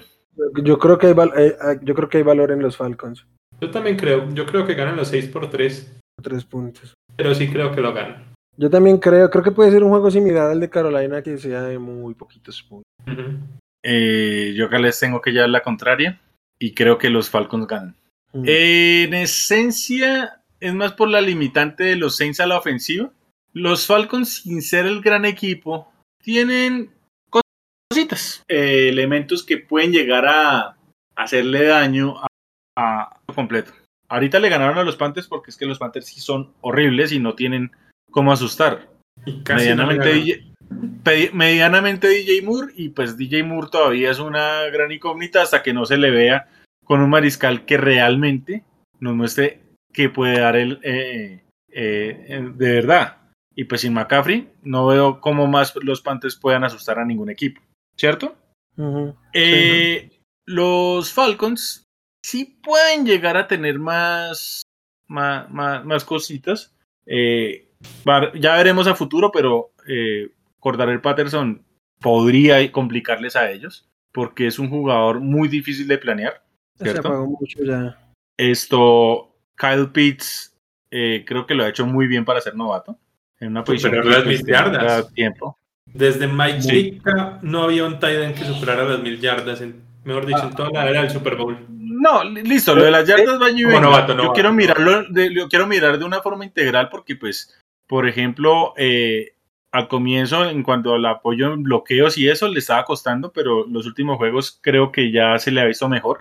Claro que está jugando de receptor, hay que decirlo. sea, Sí, pero cuando ha tenido que, cuando ha tenido que hacer su, su rol de bloqueo, eh, los últimos juegos se le ha visto bien. Sí, sí, sí, pero eh, me refiero no solo al, al rol, aunque sí, hay que decir, ha corrido rutas como en el 80% de los dropbacks. O sea, fundamentalmente sale a correr rutas. Pero me refiero a la posición en el campo. No ha jugado tanto de Tyren, sino. Ok, sí. Sí, sí, sí. compara- comparativo ha jugado más de, de wide receiver y es los receiver. Y eh, que tampoco. También hay que ponerle el tema de los numeritos aquí que decía Simón. Su, su temporada en términos de yardas le va pegando a los números de receptores como Mike Evans. Entonces, sí ha sido. El problema es que no ha anotado casi, pero es una temporada histórica para, para un, un tight end, por así ponerlo. Y si fuera receptor, pues también, ¿no? sí. Pero bueno, yo la verdad Ujú. sí tengo la sensación de que Atlanta le daña la fiesta a los Saints. Bueno, nosotros creemos que no. Yo, yo creo que no, ya saben que a mí en medio de que, ya lo hemos dicho, no es una temporada en que se juegue mucha defensiva, me gusta bastante la defensiva de los Saints, ya prácticamente con, pues recuperando a todo el mundo, ¿no? Hace un par de semanas sufrieron mucho el tema del, del COVID, Ah, creo que ya teniendo a, a su nómina completa, eh, no, no veo cómo, sobre todo porque creo que en, en otro momento, sobre- cuando jugaron, ahí sí estaba siendo muy relevante Patterson, en este momento se cayó mucho Patterson en las últimas semanas y sin él la verdad es que no, no hay mucho más, ni corredores ni receptores salvo Kyle Pitts, no hay, no hay mucho ahí. Bueno, entonces, ustedes tienen un escenario muy distinto al mío y viene el análisis del juego importante, que es San Francisco en Los Ángeles. Porque, porque con este análisis que, que da Aldini se acaba el- eh, la discusión, ¿no? O sea, si los Saints no ganan, se acaba. Exacto. Quedan los siete. Ya es un tema de, de posicionamiento en la conferencia. Mientras que si ganan los Saints, depende totalmente de este partido si pasan o no, porque si ganara San Francisco, no sirve de nada esa victoria de los Saints, pero si pierde San Francisco, ahí sí entrarían los Saints. Y este partido es muy importante no solo por San Francisco y no por los Rams, que tienen que ganar para asegurar la división, porque si, si pierden y Arizona le gana a Seattle, sería Arizona el campeón De la divisional. oeste. Exacto. Empecemos por ahí que creo que está más fácil. ¿Cómo ven el, el Cardinal Seahawks? No, Arizona Arizona sin que problema. ganar. Sí. Yo también creo que Arizona gana sin problema. ¿Ese es en, en Seattle o en Arizona? En Arizona. En- en- Ah, con más razón entonces. Aunque Arizona es mejor visitante que, que local, pero, pero sí, creo que igual Sí, pero- problema. No, pero es que lo de Seattle creo que es insostenible, entonces, no. Arizona gana. Esa defensa es muy mala. Hasta TV12 les, les metió 29 puntos. TV12 No. Team Boyle, ¿no? Ah, El aclara. Team Boy 12, claro. Sí, sí, sí. Ey, por ahí me, me, me causó curiosidad alguien que me dijo que, que si todavía habrá muchos colombianos fanáticos del, de los Lions después de todo este revuelo que hubo con la, con la corredora y su novio que es como el cuarto coreback de aquí. Eh, capaz, capaz si no lo recibieron muy bien a los Lions a todos sus nuevos fanáticos colombianos. Creo que no. No, Entonces, listo. Entonces Arizona de- debe ganar sin problemas. exacto, entonces Eh, mete buena presión allá a los Rams para ganarle a, a San Francisco. En No, este y la esperen, línea y- es y- Rams y- y por un perdón, y un comentario no menor que también puede llegar ahí. Eh, Tampa eh, de local con Carolina.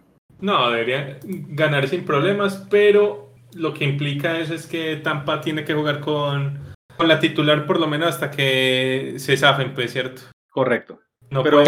Dicen Tampa. Pre- pre- pre- Tampa, sí, pero le quería preguntar a Simón en cuánto está esa línea, ¿la tiene ahí? Cualquiera que sea, Tampa no cubre líneas, entonces. Ju- justa- justamente ese era mi, mi La duda. de porque Tampa es Bucaneros por 8. No está tan alta como uno imaginaría. no tan alto. me parece que está. No, o sea, créame que no debería estar alta. Aunque esas líneas sí la deberían de cubrir, pero. meh, en fin. Pero dicen que Tampa gana. Yo digo que Tampa gana y me gustan los, los, los Panthers. Ahora, a- a- hay un tema ahí con Tampa y es eh, el siguiente. eh, si los Cowboys llegaran a perder el sábado, porque eso sí juegan antes, ¿cierto? Si los Cowboys llegan a perder, Tampa en teoría podría descansar la titular. No, no lo va a hacer. Y ahí va mi análisis de lo. A ver, ¿por qué quise meter el juego de Tampa ahí? Ah, bueno, De no, alguna forma- a la 2, pueden subir al 2. Exacto, exactamente. Y sí, ahí sí, viene la importancia. Por- quise preguntar porque entonces ganando Tampa este domingo, Le pone en riesgo en estos momentos a los Rams, que son el 2. Pregunta, Y- en caso de empate en récord con Arizona, ¿cómo, cómo quedan? No, no hay forma de que empaten eh, los dos equipos porque Arizona ganando y Tampa ganando, Tampa tiene un partido más ganado. No, pero dice si empatan en récord, o sea que los Bucks perdieran. Sí, sí. Pero es que entonces ahí ya entrarían los, los Cowboys en O la... sea, tendrían que perder ambos, tendrían Ah, que perder los Bucks y los Cowboys, o si no van a empatar los tres y no me sé el desempate interés. Ok, Sí, ok. exacto, entonces no, no por ahí no es la película. Ah, ah, eh, ah, mentira, perdón. O sea, si yo ya estoy dando ganando a Tampa, yo ya tengo que sacar de las cuentas a los Cowboys, ¿cierto? Porque pues ya tienen Ah. un juego menos. Y por ende, eh, si Arizona llegase a ser el que gane, pues también los tengo que matar ahí. Sí. Sí, no, entonces ahí todo se Pero Arizona, el partido. Arizona depende de los Rams. Pero Arizona lo máximo que podría aspirar Ah, es hacer el 3. Ok, porque estás haciendo cuentas de 13. Sí, sí, sí, sí, sí. Sí, sí, sí. O sea, Tampa tiene la opción real de ser el 2 de la conferencia. Si pierden los Rams, sí. Los, los Packers ya están clavados como uno. Sí, ya Sí. están clavados de uno. Sí. Ya. ¿Cuál es el desempate que tienen? El, re- ah, el récord de conferencia, ya lo vi. Ajá. Entonces, no, ya Green Bay es el 1 y no hay forma que cambie eso. Ok, ok. Sí, no, entonces, Entonces- Tampa va a jugar con titular hasta que zafen a, a Carolina y ya pongan la suplencia, exacto. Porque ya le sacan 14 puntos a esa ofensiva y esa ofensiva no les mete 14. Al menos suelta, pues al menos guardan a, a Brady, eso es cierto, de- dejan la defensa. Deberían, deberían, pero sí. Entonces, listo, ya. Planteamos el escenario en que gana Tampa, gana Arizona, eh, Cowboys contra Philly no hace mucho factor acá, entonces creo que lo vamos a omitir. Creo que igual Rams, Cowboys pues, con la derrota de la semana pasada están prácticamente clavados en la siembra 4, ¿no? Sí, sí. sí, creo que ellos no, no tienen forma de... Pues sería un escenario muy real en el triple empate, ver cómo se desenvuelve todo. Exacto, Bueno. tendría que haber un triple empate ahí, pero es poco factible. No veo qué pasa, entonces digamos que Cowboys va a quedar en el 4. Ujú. Listo, Contra- ya tenemos los Fijo de- a Cowboys contra el que sobre de la. De, De la del oeste. oeste. Ujú. del- pues, el segundo del oeste, porque todavía están los El Niners. segundo del oeste, sí. porque- Ujú. Pero bueno, entonces acá ahora sí, ya. El análisis completo, Niners en Rams. ¿Cuál es la Listo. línea? Cuatro puntos para Los Ángeles. Es una línea que uno esperaría en otras circunstancias fuera un poquito más amplia, ¿no? Siendo yo los locales. Sí. A, a mí me, a, a mí me gustan los Niners para apostar, porque además, o sea, yo entiendo que los Rams son el favorito, pero creo que hay un- una seria oportunidad de que los Niners saquen este juego. Yo creo que los Yo creo que Niners. los Niners ganan. Yo también creo que los Niners ganan, creo que los Niners son no. súper peligrosos en, en postemporada. Eh, pero creo, pero creo que este pasa un poco por eh, Yo- quién va a jugar en los Niners. Yo creo que eh, eh, lo único que me asustaría un poquito es si Trey Lance tiene un juego como esos que tienen a veces los novatos, un juego desastroso, ¿cierto? Pero desde que juegue más o menos normal, yo creería que los Niners pueden ganar este partido tranquilamente. Pero no tranquilamente, pero sí lo pueden ganar. Pero, pero ¿qué es, qué es que juegue normal? Lo- a mí lo que más me preocupa con, con Lance, Sobre Es todo el- que el balón. el tiempo que pueda tener, porque este ya se enchufó eh, Von Miller, ya sabemos lo que es este Aaron Donald, creo que, que Leonard Floyd también es un gran jugador ahí. O sea, si le logran meter presión, aunque esta línea ofensiva de los Niners no es poquita cosa, creo que Trent Williams de calle de ser All Pro. Eh, pero, sí. Pero si logran ponerle presión, sobre todo por el lado derecho con, con Von Miller, que jugó bastante bien esta semana, eh, creo que mm, lo que vamos a ver, lo que podríamos ver, es a Trey Lance corriendo por su vida. Este, que no, no- no necesariamente es que sea malo, porque es un, es un arma muy importante. Tuvo un par de pases muy buenos Trey Lance, pero fueron un par de pases con su primer lectura. O sea, se pudo casar con Divo en su primer lectura y tuvo este touchdown magnífico, pero si logran meterle presión y, y no le dan tiempo de resolver, va a correr todo el tiempo. Bueno, Yo creo desde que no tenga más de dos entregas de balón, pues máximo una, eh, yo creo que lo pueden sacar. A mí la verdad me, A mí me bastante los Niners y estoy muy desencantado con el tema Stafford últimamente. a mí me preocupa que ustedes también vayan con los Niners. que, nos, que nos pongamos de acuerdo con, con Underdogs nunca. Y sí, sí, sí. sí, ay, a ver, yo de lleno tengo que decir, yo estaba esperando que ustedes dijeran Rams. Eh, yo sí me sostengo y no voy a cambiar el pick bajo ninguna circunstancia. Yo sí digo que gana San Francisco. Primero porque sí siento que esa eh, eh, que McVeigh con Shanahan se conocen ellos dos tanto, pero yo siento que, que, que Shanahan incluso con menos talento siempre saca más en esos duelos. Lleva cinco al hilo. Eh, uno. Dos, el tema Stafford, no me está gustando Stafford para nada. Eh, si, si, esta defensiva de los Ravens, con todo y lo golpeada, lesionada que está, le complicó y detuvo dos picks que fácilmente lo pudieron hundir, eh, la de los Niners, sin ser la gran cosa, pero por lo menos tiene un poquito más de salud, debería cobrarle más caro. Mm. Eh, a mí la secundaria de los Niners, a mí lo único que me preocupa no me gusta. es la secundaria con Cooper Cup, pero... No, no, no, ok, pero es que, en serio, lo de los Ravens, ¿cómo sostiene? O sea, esa secundaria de los Ravens, es en, igual de en mala. una circunstancia normal, ninguno de ellos debería ser titular, pues. Creo que las dos secundarias son de lo más malito que hay en la liga. Pero es que por lo menos la de San Francisco, al ser sana, tiene un poquito más de continuidad y por ende podría entrar más en plan. Es que la de los Ravens era remiendos y a la de Dios. Y remiendos del, del tercer equipo algunos. Exacto. Entonces, con, con todo y lo que puede hacer la de los Niners, por lo menos la secundaria eh, está sana, ¿cierto? Y por lo menos tienen ritmo, tiene, y, y van a planear acorde a lo que son ellos. Entonces, podría Sí. llegar a ser un poco más complicada que lo que enfrentaron con los Ravens. Sí, yo, yo, yo creo que sí, yo creo que le pueden poner un doble, ah, es que no sé. Creo que le, ponen, le pueden poner un, un safety cerquita a Cooper Cup, en- cerca a la No, caja. a- acá viene mi otro tema y es el siguiente. Yo estaba esperando en los Rams que sin ser la gran cosa Tyler Higby lo desarrollaron un poco más como Tyren, ¿cierto? Se equivocó, se equivocó, se equivocaron seriamente, eligieron el end equivocado en ese. Sí.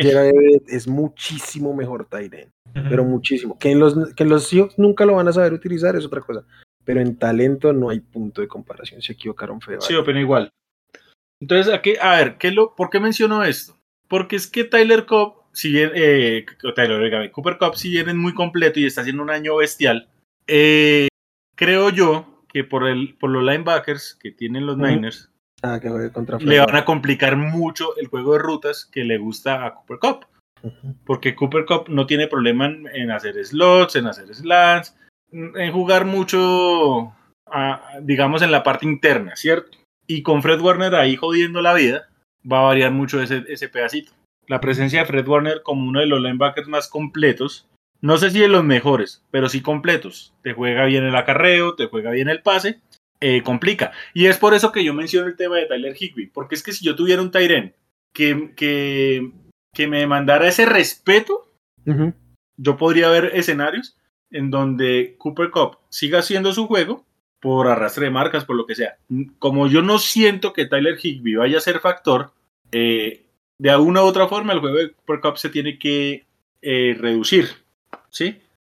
¿Esto qué que me lleva a mí? al otro lado. ¿Esto a mí qué me lleva? Que entonces los Rams pueden llegar a buscar forzar más el juego por, por Odell. Y si Sí, bien ha tenido, me- ha tenido mejoras, a mí me daría mucho miedo un juego de estos forzarlo con el receptor nuevo.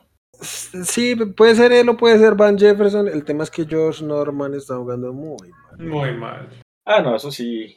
Entonces, creo que eh, creo que esa es la preocupación, no lo que puedan hacer, este, lo que pueda hacer Stafford puntualmente, sino lo mal que puede jugar esta defensiva. Este, ah, sí me da un poquito de morbo otra vez lo de él contra Josh Norman, a ver si eso motiva algo, pero en el análisis frío hay que decir que deberían tragárselo. Cualquiera de los dos debería pasarle por encima a Josh Norman. Mm, Sí. Sí. Lo, lo que, lo que, de, de hecho, a mí me, me- me gusta, me parece más interesante el duelo por el otro lado, porque también creo que Jalen Ramsey no está jugando bien. Está lejos de jugar bien, no entiendo por qué es Pro Bowler. Pero, este, bueno, sí entiendo por qué, pero no tendría que serlo. Y creo que ahí nos que mucho se habla de Cooper Cup porque ha sido espectacular, pero lo que ha jugado Divo Samuel, Dios mío. Uy, sí, señor. Y, y juega eh, como receptor, te juega en el slot, lo ponen de running back en zona roja jugando como running back. Y, y yo no sé si en este momento haya alguien lo suficientemente trascendental en la secundaria de los, de los Rams para decirme, le pongo al tú por tú con, con, con, con Dio y lo seco, yo, yo creo que no lo hay. Yo creo que... No, y hay otra cosa que, hay otra cosa que también vale la pena mencionar, y es que de repente en los últimos juegos de, de Ayuk También. ha sido mejor. Ajá. Y estos sea- sí tienen al mejor tight end de la liga. Exacto. Sí, exacto. En- a- ahí viene un tema, eh, y es eso, o sea, porque uno diría, Ramsey puede apagar a Divo. Ok, listo. sí. No, diga, a ver, supongamos que Ramsey tiene su Digamos gran que, juego. puede, que puede pasar. Yo no creo que pase, pero puede pasar. Sí. A ver, contemplemos el escenario en que lo apague. Listo. Jalen Ramsey se encargó de Divo y lo apagó. Ok. Eso me deja que en el juego de pase tengo a George Kittle y un Ayuk que ahora sí está produciendo.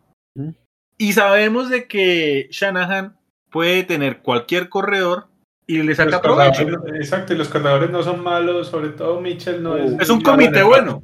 No, Es un comité muy interesante que tiene allá. Y además tienes Entonces- la amenaza terrestre si es que el, el coreback es Trey Lance. ujú. Yo Entonces, creo que sí va a ser Trey Lance. Yo, yo creo que sí. vamos a ver ahí, todavía no he visto, o sea, hay Está como cierto está- optimismo a que sea el guapo, pero pues... Yo creo que tienen una mayor oportunidad de ganar con Garoppolo. Sigo creyéndolo. Sí, y sí, ya sí. Las no me demuestra lo contrario. Contra un equipo que no sea los Texans, este, que además no es que haya jugado él ra- radicalmente bien. Creo que tienen una mayor oportunidad con Garoppolo, pero eh, sí está como casi con 50-50 el tema. Entonces, ya, yo creo que ya el análisis está acá. Comprométanse ahora sí todos acá. ¿Quién gana? ¿Niners? Los O Rams. 49ers. Sí, no, yo sigo con los Niners. Yo voy con los Niners. Todos tres vamos con 49ers. Por tres Sí. punticos, pero sí. Listo. En, ese orden de ideas, nosotros sí estamos hab- hablando de un buen revolcón en la nacional. Tendríamos Green Bay. Entonces, Green Bay, uno. exacto. Ajá, Tampa, Tampa pasaría a ser el 2, sí. Exacto. Arizona sería el 3 en este caso. correcto. Dallas queda en el 4. Ajá. Los Dallas, Rams quedarían de 5 Los Niners de 6 y Philly y de Philly siete. de 7. Sería un revolcón bastante, bastante En- serio. En términos de posiciones, ¿no? Porque dimos los siete que están en cada una de las divisiones los dimos pasando. Sí. Sí, sí, sí, sí, sí, pero igual, o sea, Ujú. eh, que tú, eh, o sea, que tú estés ahorita en el 2 y pases a hacer un comodín es un cambio drástico. Claro, claro, Sí. claro, claro. Sí, visto eso, yo creo que hay tres partidos clave, clave, clave este fin de semana, ¿cierto? Obviamente el del Sunday Night, ese Rams contra 49ers. Y el otro partido clave, pero es que, que en realidad es muy poco probable, es el de Jaguars Colts, ¿cierto? Pero creo Sí. que esos tres partidos son los más claves de- de- del, del fin de semana. De la semana 18, sí. Y- igual el de, el de Cardinals eh, y, y Seahawks, creo que está por ahí parejo con el de los Colts. Como que es importante, pero es poco probable que, que no se dé el resultado esperado. Bueno, digamos que es importante. Pues por- yo ese lo veo más de la mano de los dos de, de la FC este, ¿cierto? El Buffalo con Jets, por ejemplo. Cierto que es poco probable, pero. ¿Cierto? Porque los otros sí siento que, que tienen un revolcón grande, pues, de como de. Inclusive, pues, el más que el de la noche sería el de Rams 49ers y el Jaguars Colts. Esos son los que, los que pueden cambiar muchísimo el, el escenario de playoffs, esos dos partidos. Pero bueno, en ese orden de ideas es irónico porque en la americana uno pensaría que iba a haber más revolcón y estamos suponiendo es que va a haber más revolcones en la nacional. Creo que el revolcón de la americana lo hubo la semana pasada. Sí, es válido, es justo. Que se metió ahí en la pelea los Raiders, prácticamente salieron ya los, los cuervos. Y Salieron que Cincinnati los- amarrara la división. Nadie lo esperaba. Exacto. Nada, Cincinnati porque, por ejemplo, a los, a los Steelers que ganaron su juego no se les dio ningún resultado favorable para, para acercarse. Entonces, me, me salta un poquito curioso que no, estos juegos de la, de la AFC este deberían ser a la una, ¿no? El de Patriots y el de los Bills. Hay demasiados juegos en la tarde. Apenas tres juegos a la una de la tarde. Hay cuatro. eh, no, no hay más, hay más. Hay dos. No, hay cuatro, hay cuatro. Siete. Ah, perdón, siete, siete, hay siete. siete, hay siete. siete, hay siete. Sino que hay Eh, muchos que- irrelevantes. Está Tiraron Giants contra todo- Washington. Tiraron Vikings, todos los irrelevantes a la mañana. Ajá, Lions Packers, todos esos irrelevantes están a la una. Ya, ya, ya, sí. Bueno, Bueno, antes de terminar, dos preguntitas ya de temas de, de- de jugadores puntuales. Eh, ¿Creen que Cooper Cup llegue a las 2.000 yardas? ¿cuántas le faltan? Si no estoy mal, le falta como, como 140, si no estoy mal, dame un segundito, ya te digo. Ah, creo que le falta- me imagino que vas a preguntar por TJ Watt. Exacto, y por TJ Watt era el otro que les tengo. Quiero hacer un poco aguafiestas acá. Le, pero le faltan te lo juro. 160 yardas a, a Cooper Cup. Listo. Eh, Cooper Cup no los alcanza. No, lo, no veo teniendo un juego monstruoso, entonces va- puede jugar bien, pero es que 170 es un juego monstruoso y no lo veo. Personalmente Yo no lo veo. tampoco creo. Yo creo que puede caer una 100. Ah, pero a ver, yo acá quiero ser un poco al aguafiestas, el gruñón y todo. Porque creo que tú lo preguntas más apuntando a, a los récords. Sí. Listo. Creo que contar con unos posibles récords, y te voy a responder de inmediato si TJ Watt sí creo que va a tener las capturas, pues ese jueguito adicional le, le tendría que quitar algo de mérito al récord. Pero ojo. Eh, eh, TJ Watt se perdió tres partidos. Ok, pero es que es una temporada de un juego extra. O sea, esos tres partidos los hubiera perdido en una temporada regular y pues ya los números que tiene son los que tiene. Entonces sí tiene un juego extra No, no, independiente sí. de las lesiones. Pero digamos que tiene 21 sacks y medio en apenas 14 partidos jugados hasta No, no, no, es una bestia, es tremendo lo que ha hecho, pero el récord va a quedar con un juego extra. No tiene un juego extra porque tiene menos Mm. partidos en No. realidad. No, no. Para mí Esta temporada, no. sí estaría en el caso de Wilmar. Independiente de lo que tú quieras, esta, esta No. temporada tiene un juego de temporada regular más. Que las lesiones y todo, sí, Pero- pero es que las lesiones también con hubiera persona- pegado con la, con la temporada normal. Pero no le Sí, pegaron no, a- al, al dueño del récord en su momento. Entonces, si le pegaran, diríamos, eh, eh, entonces, sí, te llegó hizo en 14 No. y hizo en 12, por ejemplo. O sea, se- No, ok, a, ver, no, no, no, o sea, sí, está bien. A a ver, independiente de eso, de todas formas, la temporada te está ofreciendo, más allá de que si te lesionaste, que lo que sea, te está ofreciendo un juego más para estadísticas oficiales. Este juego más, por las circunstancias que sea, no lo tuvieron otras personas. Es más, valdría la pena preguntar, ¿el récord es el de quién? El de el de Sachs, el de Strahan. Eh, sí, Strahan. ¿Es el de Strahan o es el de Jared Allen? Es que no, no estoy seguro de si es... No, Allen llegó a 22 y Strahan 22,5. 22-5. Ah, ok, listo. Y No, está en creo- 22,5. Mm, Habría que mirar, pero cre eh, no, creo que ellos ya estaban con, cuando estaban los 32 equipos, Sí, no, no, no, eso fue con 16 partidos, sí. con 16 partidos, sí. Porque incluso también habría que mirar, por ejemplo, antes, cuando eran temporadas de, de 14 juegos, cómo era ahí. Entonces, o sea, yo no le voy a quitar nada a TJ Watt de lo que ha hecho. Es más, sin TJ Watt, eh, los Steelers sí hubieran cumplido mi, mi pronóstico de ser top 5 en el draft, porque es que TJ Watt y Kevin Hayward mantuvieron a Pittsburgh en vi- con vida muchas, muchas veces, demasiadas veces, ¿cierto? Eh, pero ese jueguito extra de alguna forma puede pesar. Entonces, ¿que Ah, TJ Watt se lesionó? Sí, puede ser, pero es que muchas veces los otros jugadores también se lesionaban. Entonces, Pero no, Personalmente- no, a mí me cuesta. por lo menos todos los que están con más de 22 sacks, que creo que son como cuatro jugadores, también está Justin Houston, Jared Allen, eh, todos ellos jugaron los 16 partidos completicos. O por lo menos no perdieron un partido entero, jugaron las Ah, 16 bueno, ok. semanas. Eh, el único que no sería TJ. Eh, por otro lado, pues eso depende de los récords. Por ejemplo, esta semana tanto Woodlow como, como Herbert rompieron récords, pero de sus franquicias. Tanto en, to- en touchdowns como en yardas, ambos. No, eh, Herbert todavía no en yardas. Herbert le faltan, le quedaron faltando como 30 yardas para superar el récord de yardas. Pero, pero sí, lo hicieron también en, en 16 partidos pues hasta ahora, ¿cierto? Faltándoles todavía un partido más para, para ampliar el récord. Yo creo que esos todavía, digamos, yo creo que ese asterisco sí toca mirarlos dependiendo de los partidos que jugaron. Yo creo que en el caso de Cooper Cup, si tuviera un partidazo, digamos, y rompiera el récord de, de yardas, ahí sí le pondría el asterisco porque ahí él sí necesitaría el juego 17. Yo creo que en el caso de TJ, yo creo que sí sería muy, muy meritorio. Y creo que lo logra, sobre todo porque, porque esta semana se va a enfrentar al gran Alejandro Villanueva, ¿cierto? Eso es como un torniquete del metro, pero bueno. Sí, sí, sí. Yo, yo sí soy el coordinador defensivo, lo pongo todas las jugadas contra, contra Villanueva y hágale, mijo. Sí, sí. Siempre por el lado de Villanueva y hágale. sí, sí, Bueno. sí. ¿Algo más que quieras comentar? Temas de MVP, no sé, qué... Venga, ¿ustedes qué tan relevante es eso del MVP? Yo creo que ya está. Yo creo que el MVP debe ser eh, Rodgers. Seguramente Rodgers va a- no, va, va a ganar los Rogers. Yo creo que pero es que a mí me cuesta tanto elegir ahí el tema del MVP y, o sea, no sé, pero yo no estoy seguro que en nuestras vidas veamos un man a los 44 años hacer lo que está haciendo Brady. Es una locura y Brady va a ser el único que va a meter 5.000 yardas este año y no solamente en las 5.000 yardas, sino que además lleva 40 touchdowns, es el único que ha eclipsado los 40. Es, es, una locura, es una locura. Porque... A ver, yo, yo, yo antes de, de, hablar ahí, yo quiero decir una cosa y es, para mí el tema, yo creo que ningún jugador le importa mucho y eso no es el MVP. Y lo voy a plantear de esta mm, forma. Yo creo que sí les importa, aunque no es lo que más les importe. Pero sobre todo creo que si es un jugador joven, sí le importa bastante el tema del MVP, más que si es un jugador veterano. Pero a ver, eh, yo quisiera entender...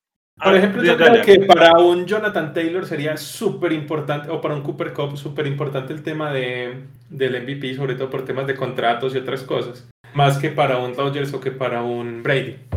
A ver, yo, yo quiero decir lo siguiente. Creo que la carrera de la MVP es o Brady o Rogers, lo cual de alguna forma es injusto a lo que han hecho Taylor y Cup, respectivamente en sus, en sus equipos, ¿cierto? Y ahí es donde uno dice, bueno, ¿cómo analizamos esto? Porque yo no le quiero quitar ni a Brady ni a Rogers lo que hicieron, pero a mí me cuesta, digamos, decir de que el que no gane, porque no lo ganó. Yo creo que lo va a ganar Rogers simplemente por ser la siembra uno.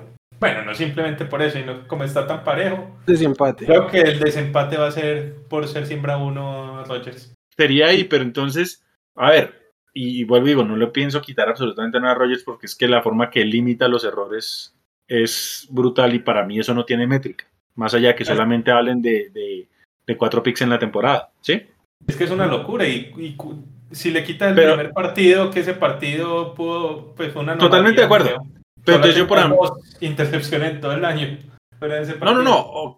Ok, pues está bien, pero entonces, por ejemplo, yo digo, porque si uno, por ejemplo, mira la estadística de intercepciones de, de Brady, es una obscenidad. También es Pues, no, pero recordemos de que esos, de esos picks, yo les puedo decir acá con total confianza, cuatro de ellos no deberían de atribuírsele a él. En la semana uno, eh, un pase que Fournette eh, soltó y la cogió Trevor Dix. ¿cierto? Tuvo una contra los Giants que fue a Mike Evans, que Mike Evans la soltó y los, los, Giants cobraron. Eh, ah, se me olvidan ahí. Una contra Washington, la misma historia. O sea, él tiene cuatro picks de ese, de ese, de ese corte. Pero la estadística dice que es una intercepción de Brady. yo, creo que así hay muchos, pues a Herbert también le ha pasado bastante. También no, no, no, ok, está bien, pero, o sea, por ejemplo, es que yo hoy por hoy la diferencia a favor de Rogers es que Rogers ha limitado los errores y pues que Brady tiene más, porque por ejemplo, por yardas creo que Brady le alcanza a sacar mil yardas. Eh, evidentemente, solo estoy mirando el número, hay que mirar todo lo circunstancial del juego. ¿sí? Rogers sí se perdió, se perdió un partido. Sí, se, perdió, partido. contra los Chiefs. Solo uno. Sí, sí, sí. Pero, por ejemplo, es que, y vuelvo y digo, 44 años y va a meter 5 mil yardas. Y creo que va a ser el único. Porque es que, como te digo, los que le siguen ahí, a eh, Stafford tendría que meter como 340, Herbert tendría que meter como 360 para, para llegar a las 5000. Entonces creo que en realidad el único que va a llegar a las 5000 yardas este año va a ser Brady. Está apenas y, pues, y, tiene 40 touchdowns. Ahora. Yo, yo, yo, creo que no.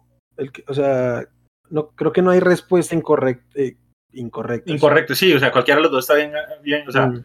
yo acá tengo que, decir, pues evidentemente es porque es mi mariscal, pero es que, o sea, o sea, tratando de ser lo más objetivo.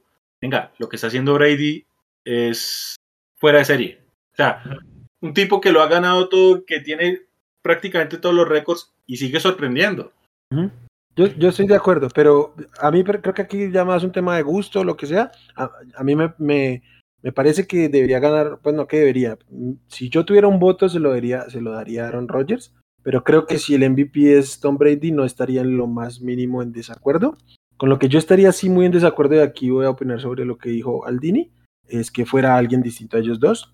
Mm, capaz y suena como quitarle mérito a los demás, pero está en el nombre del premio, jugador más valioso. Y yo creo que si tú le sacas a los Bucks a, a Tom Brady, y le sacas a los Colts a, Jonathan Taylor, está clarísimo quién es más valioso para su equipo. Entonces, Para mí Yo- la discusión está entre los dos corebacks y pasa por eso. Para mí, Listo, yo acá les voy a mencionar una cosa, eh, perdón te interrumpo acá Simón, y es como ya mi última intervención del tema. En el año 2003 hubo co-MVP, se lo dieron a dos jugadores. Ese año fue a Peyton Manning y a Steve McNair. Creo yo que si ese año, pues no, yo creo que de pronto ustedes no están tan metidos en la NFL. Bueno, eh, Wilmar sé que no, Claro. y no sé Simón qué tanto. No, yo empecé a ver un poquito después. Yo, yo sí me acuerdo, digamos, de, de, de esas épocas, ¿cierto? Esto, ese año los dos quedaron como, como MVPs. Eh, creo yo que esa vez Peyton era un poquito más que McNair, pero es que McNair, digamos, era. No, no se esperaba que jugara tan bien como jugó, ¿cierto? O sea, creo que por números era un poquito más Peyton. Y dieron el premio a esos dos. Yo pensaría, y así suene muy lavada de manos, que es lo más justo para este año pues si ya pasó una vez, no veo por qué no pueda pasar esta vez con esos dos tipos. Mm, Yo no creo que Mm. pase, pero, pero sí, creo que va para cualquiera de los dos. Es un, es un tema de Así votos, ¿no? Así como creo que el ofensivo del año también va a estar muy parejo entre Cooper Cup y, y Jonathan Taylor. Y, ustedes ahí con quién está? Para mí es, es Cooper Cup, ¿no? Se va a meter, Para mí también es Cooper Cup. se va a meter entre, este trío que, que el- este, más allá del número de si llega a las 2000 o no, que yo no creo que llegue, sí va a meterse en esto, es que es líder de, de recepciones, de yardas y de touchdowns en, en el año, que es de, está Jerry Rice y, perdón, se me olvidó el otro receptor, pero entonces creo que sí debería ser este Cup. Sí, de acuerdo. Y en la parte del defensivo, ¿a quién le darían defensivo del año? Pa- para mí es TJ Watt. Yo creo que va a ser TJ sobre todo si logra el récord Sí. esta semana.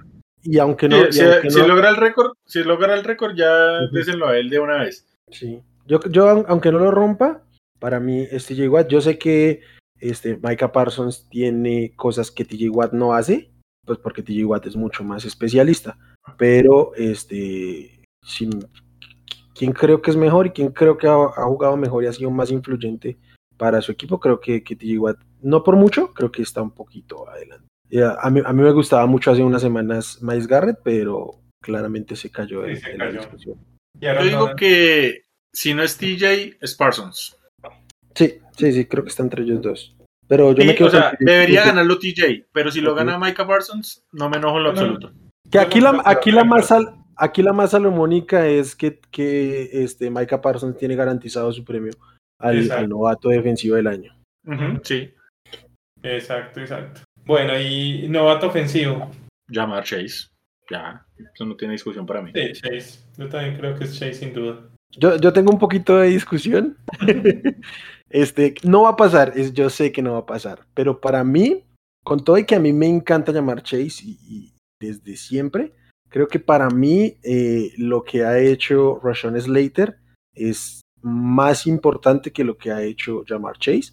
Ah, sobre todo y especialmente porque este, la constancia que ha tenido este, Slater en, en- en su posición, que pasa mucho de agache por ser los de la línea ofensiva, pero es muy valioso tener un left tackle así, que eh, se, lo decía, se lo decía Simón creo que hoy en el día. Si, si Trent Williams no estuviera en modo Dios, este tipo debería ser el pro de primer equipo. Pero Eh, yo también le digo una cosa, por ejemplo, como tackle, eh, Pinay Sewell fue menos a más y más gigante. Sí, Sí, pero yo- yo, bien, yo- Y, yo y- creo que y ni- miren, yo creo que se le haya acercado realmente. Sí, no, fue lo que pasa es que es muy difícil mirarlo cuando tú estás en los Lions. No, Eso de alguna forma te quita peso. claro, claro, claro. Sí, Entonces- pero no, yo, yo, yo creo que sí. Y este, acá, y acá sí, perdónenme, acá sí me la cobro yo con uno de los míos. Si el año pasado no se lo dieron a Tristan Wirfs, Ah, así no, sea es que yo tackle no- derecho. Yo no estoy diciendo que vaya a pasar. Para mí, el, el, el, eh, no, va a y- recibir ni siquiera. Exacto, no, Quiero, quiero que- decir, es, que con- es, es lo- es- es mi opinión personal sobre, en términos de novato, creo que ha sido el más determinante en, en la hora ofensiva, este Slater. No va a pasar, yo no, no- ni siquiera esperaría que tuviera votos, por obvias razones. Pero sí, yo, yo creo que lo va a ganar Jamar Chase. Si, si no está Slater, o sea, sacando a Slater de la conversación, creo que no debería haber duda con, con Jamar Chase. McCorkle. Eh, El tema con Wirfs el año pasado, yo creo que inclusive la temporada de novato de Wirfs fue mejor que, que la de Slater incluso. que la de Slater. Pero es que Wirfs tenía eh, a Herbert ese año, ¿cierto? Entonces está bien complicado y hasta Jefferson, ¿cierto? Entonces No, no, con, total. Con dos jugadores No, de, de posiciones de... y juega, y, juega y juega en el lado, no juega en el lado ciego del coreback.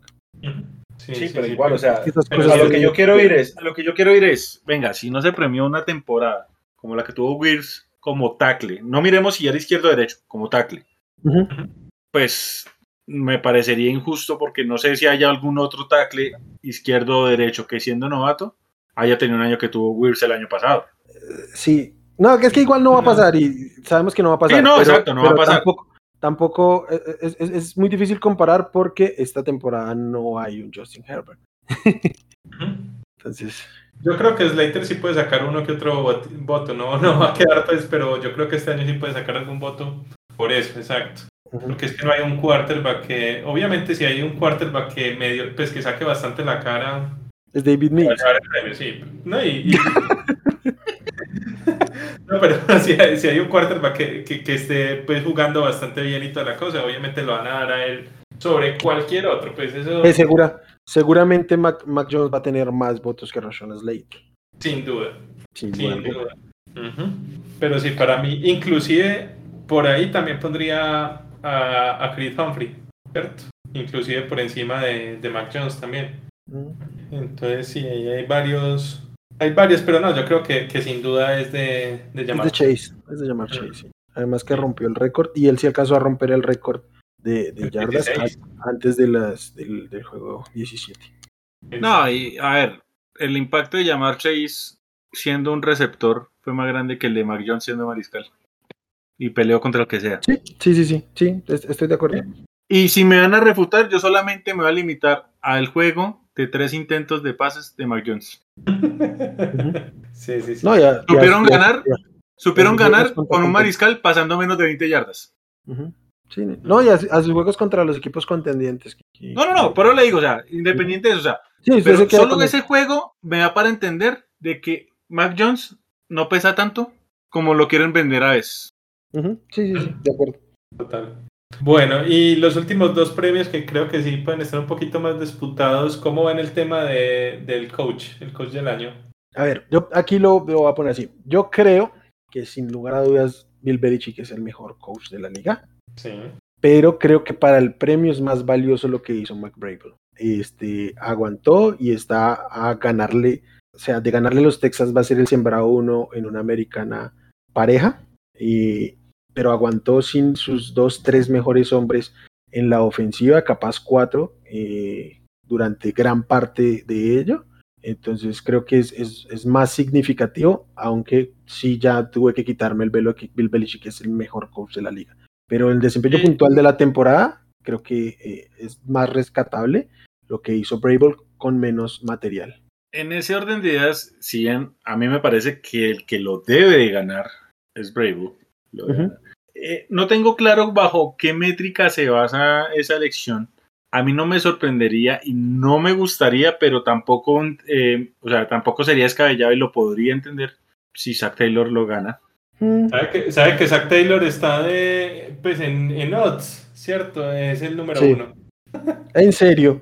Sí. Parce, es que, a ver, a mí, o sea, con todo lo que he hecho, yo todavía quiero ver si Zack Taylor me llega a sacar una segunda temporada buena en los Bengals le creo, porque yo puedo pensar que este fue un año anormal, ¿sí? Pero bueno, ya eso es otro tema aparte. Sí, pero es que lo que hizo, a ver, nadie esperaba estos Bengals. Eh, todos estábamos con incertidumbre de burro, no por talento, sino pues por cómo volvía la lesión. Eh, apostaron fuerte por llamar Chase más allá de que esa línea ofensiva generaba todas las dudas. Eh, la línea sigue sin ser la mejor, pero evidentemente ah, respondió, a las críticas y eso dio para respaldar de lejos el pick de llamar Chase y yo sé que mucha influencia pues la tiene el, head coach y más sabiendo cómo funciona esa franquicia de los Bengals, ¿cierto? Eh, si yo lo miro desde el integral, lo de, lo de es, es impecable. Pienso que así no se ven los récords, lo de John Harbaugh y lo de Mike Tomlin es de aplaudirles.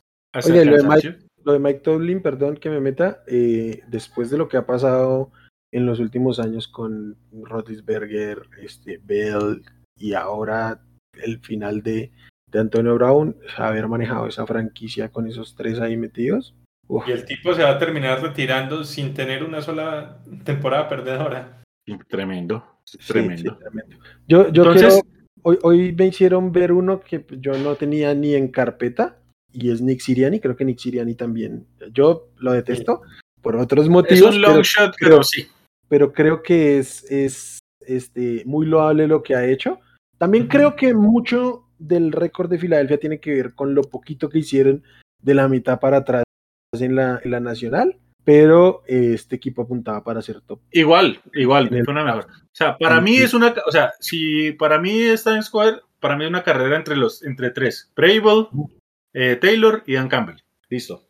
Campbell. ¿Dan Campbell? no, quería un chiste, quería un chiste, muchacho, ya. No, no, vea, vea. Pero logré la reacción, logré la reacción. Gracias, Wilmar. Yo porque estaba esperando que dijeras Bill Belichick, obviamente. ¿Y, ¿y no, qué? quería, quería, quería esa reacción y, y, me la diste, Wilmar. Gracias. No, pero venga, según Las Vegas, es prácticamente, pues al menos lo que dicen Las Vegas, es prácticamente una carrera también entre tres gallos, ¿cierto? Esos tres tienen una, unos odds bien bajitos y ya de ahí en adelante todos ya tienen odds bastante grandes. O sea, eso está entre Zach Taylor, Mike Braver y Matt LaFleur. Eh, me parece bien. Bill Belichick no, no me puedo creer. Bill Belichick creo es el 4. Creo que, no, creo ¿sabes que qué? es la costumbre. No, y acabo de decirlo y va a aplicar también para Brady, porque a mí me hace que Ajá. Brady, con la carrera que tiene, que solo tenga tres MVPs, es casi un pecado. Pero yo creo que ya, ya ah. tanto Brady como Belichick asumen de facto que pues, no son los mejores en los suyos y pues uh -huh. el premio no tiene que ir a ellos porque saben que son lo que son. Uh -huh. Sí, sí, sí. No, muchas veces son, son, este premio, al menos este premio de coach del año, muchas veces para el que agarra un equipo mediocre y lo volvió este, Exacto. No, normalmente Exacto. Es, y por eso tenemos los Matt Nagy del mundo. Stefanski. Y Stefanski. Ajá. Este, Dan Campbell ni por las curvas, ¿cierto? Ni por, ni por las curvas. No, no. La... Para mí es Bravel también. Para, para, para, mí debería ser Bravel, pero, pero sí, puedo ver por los otros también podría entender tranquilamente. Y el regreso del año. ¿Quién creen que sea el regreso del año? Pues yo tengo, que decir, yo, yo tengo que decir Joe Burrow. Pensé sí, que, no, que no aplicaba porque se perdió seis partidos, pero justo hoy estuve revisando y a Ryan Tannehill se lo dieron. Se perdió cinco juegos, luego volvió al desastre Madame Gates y así lo ganó. Entonces creo que si está en, en, en contienda, tiene, debería ser Burrow. Hasta antes de revisar esos datos creí que era Nick Bosa pero no debo decir burro. No, o sea, si no es burro, no hay sentido. Sí, yo creo que al principio del año todo el mundo decía que lo ganaba Dak Prescott de calle, pero, pero sí. creo que sin duda ya lo, lo, debería ganar es burro. Sin duda, o sea, y es que digámoslo, o sea, sin burro Cincinnati no estaría eliminado hace cinco semanas. De acuerdo, de acuerdo. Pero, pero no solo eso, sino que es que si recibe Joe Burrow votos para el MVP, a mí no me sorprendería. No creo que, que lo merezca, pero pero creo pero que merece sus votos, sí, pero a ver, yo, yo menciono es, es que a ver, el tema no es solo volver, uh -huh. sino es cómo vuelves. Exacto. Porque, por ejemplo, la del año pasado, que excelente y más que meritorio lo que hizo Alex Smith, uh -huh. pues volvió, eh, o sea, fue más desde lo humano, porque pues se hablaba de amputar la pierna y mire que terminó jugando y caminando bien y todo, ¿cierto? Se hablaba, se hablaba de morir. Pero, ¿no? exacto, se habló de muerte. Entonces, claro, es tremendo. En la de Burro, pues era una lesión que primero pudo haber puesto eh, eh, en duda gran parte de su carrera, sabiendo que si no curaba bien y todo, y pues hemos visto jugadores que no se reponen bien de, de temas de rodillas. Ejemplo, Bridgewater. Uh -huh. Después de lo que le pasó en Minnesota, nunca volvió a ser el mismo. Pero es que Burro no solo vuelve, sino que vuelve y incluso mejora, sin que haya tenido una mala temporada de novato, que no fue mala, pero no fue espectacular se tenían dudas de, bueno, este viene lesionado, los Bengals no le ayudaron mucho y vamos a ver cómo vuelve.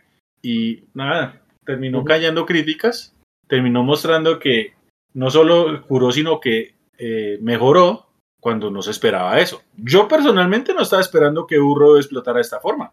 Aunque a mí me parece que ya, pues, te, digamos, el tema de tener votos de MVP sí me parece un poquito apresurado, pues, porque me parece que ha tenido partidos también malitos. Sobre todo no, pero si es partidos con... malos, pero perdóneme, Simón, si es partidos malos, eh, Rogers y, y, Brady apestaron contra los Saints. Sí, pero es que. Lo, es más, Rogers y Brady tienen juegos esta temporada sin touchdown. Sí, sí, también, también, también. Pero digamos que perdió partidos importantes y que, y, que en el papel también era muy fácil. Esa, derrota con, los Jets, por ejemplo, que tuvieron los Bengals ahí, no, se vio muy bien, por ejemplo, Burrow, ¿cierto? Eh, también perdieron también perdieron por goleada pues o, un blowout con, con, los Chargers perdieron con, con los Browns sí, pero... también bastante altibajos es más últimamente porque la última, los últimos partidos sí está jugando pero en, el yo creo que la última dos semanas es sin duda el mejor cornerback de, de la liga cierto pero pero es más una cosa de las últimas semanas sí pero mire si le dan un voto de MVP a Jonathan Taylor que no se lo den a Burro, para mí está mal, algo está pasando mal. O sea, si, ellos entran en contienda, creo que Burrow lleva mal. Sí, es que para mí el, el, MVP ni deberían considerar a jugadores que no sean quarterbacks. Mucho menos corredores. Bueno, muchachos, veremos entonces ya el cierre de la temporada regular. Ya el próximo programa hablamos de lo que nos vienen de playoffs. Eh, entonces, bueno, muchachos, como siempre ha sido un placer. ¿Cómo lo encontramos en redes sociales? Eh, a mí me encuentran en Twitter como arroba wchavico. Espero que disfruten esta última semana de temporada regular. Espero que la próxima semana cuando nos encontramos pueda llegar aquí con la buena noticia que ha cambiado el staff de cocheo en Denver. Y nada amigos, un gusto como siempre. Aldini y Simón, un abrazo. Sí, a mí me encuentran en arroba suribepe eh, y no va a sufrir la, esta semana en el, en el todo nada del, del, domingo por la noche. Pero, pero no, esperemos que la saquemos adelante y, y podamos participar ahí en, en los playoffs. Ojalá enfrentando nuevamente para un round 3 con, contra Kansas City. Y no, muchísimas gracias a todos y nos estamos escuchando. Y me encuentran como arroba Aldo Books y a nosotros en general nos encuentran en arroba desparchados NFL no siendo más, eh, soy Aldo, me despido y a todos ustedes muchas gracias y nos vemos en una próxima ocasión.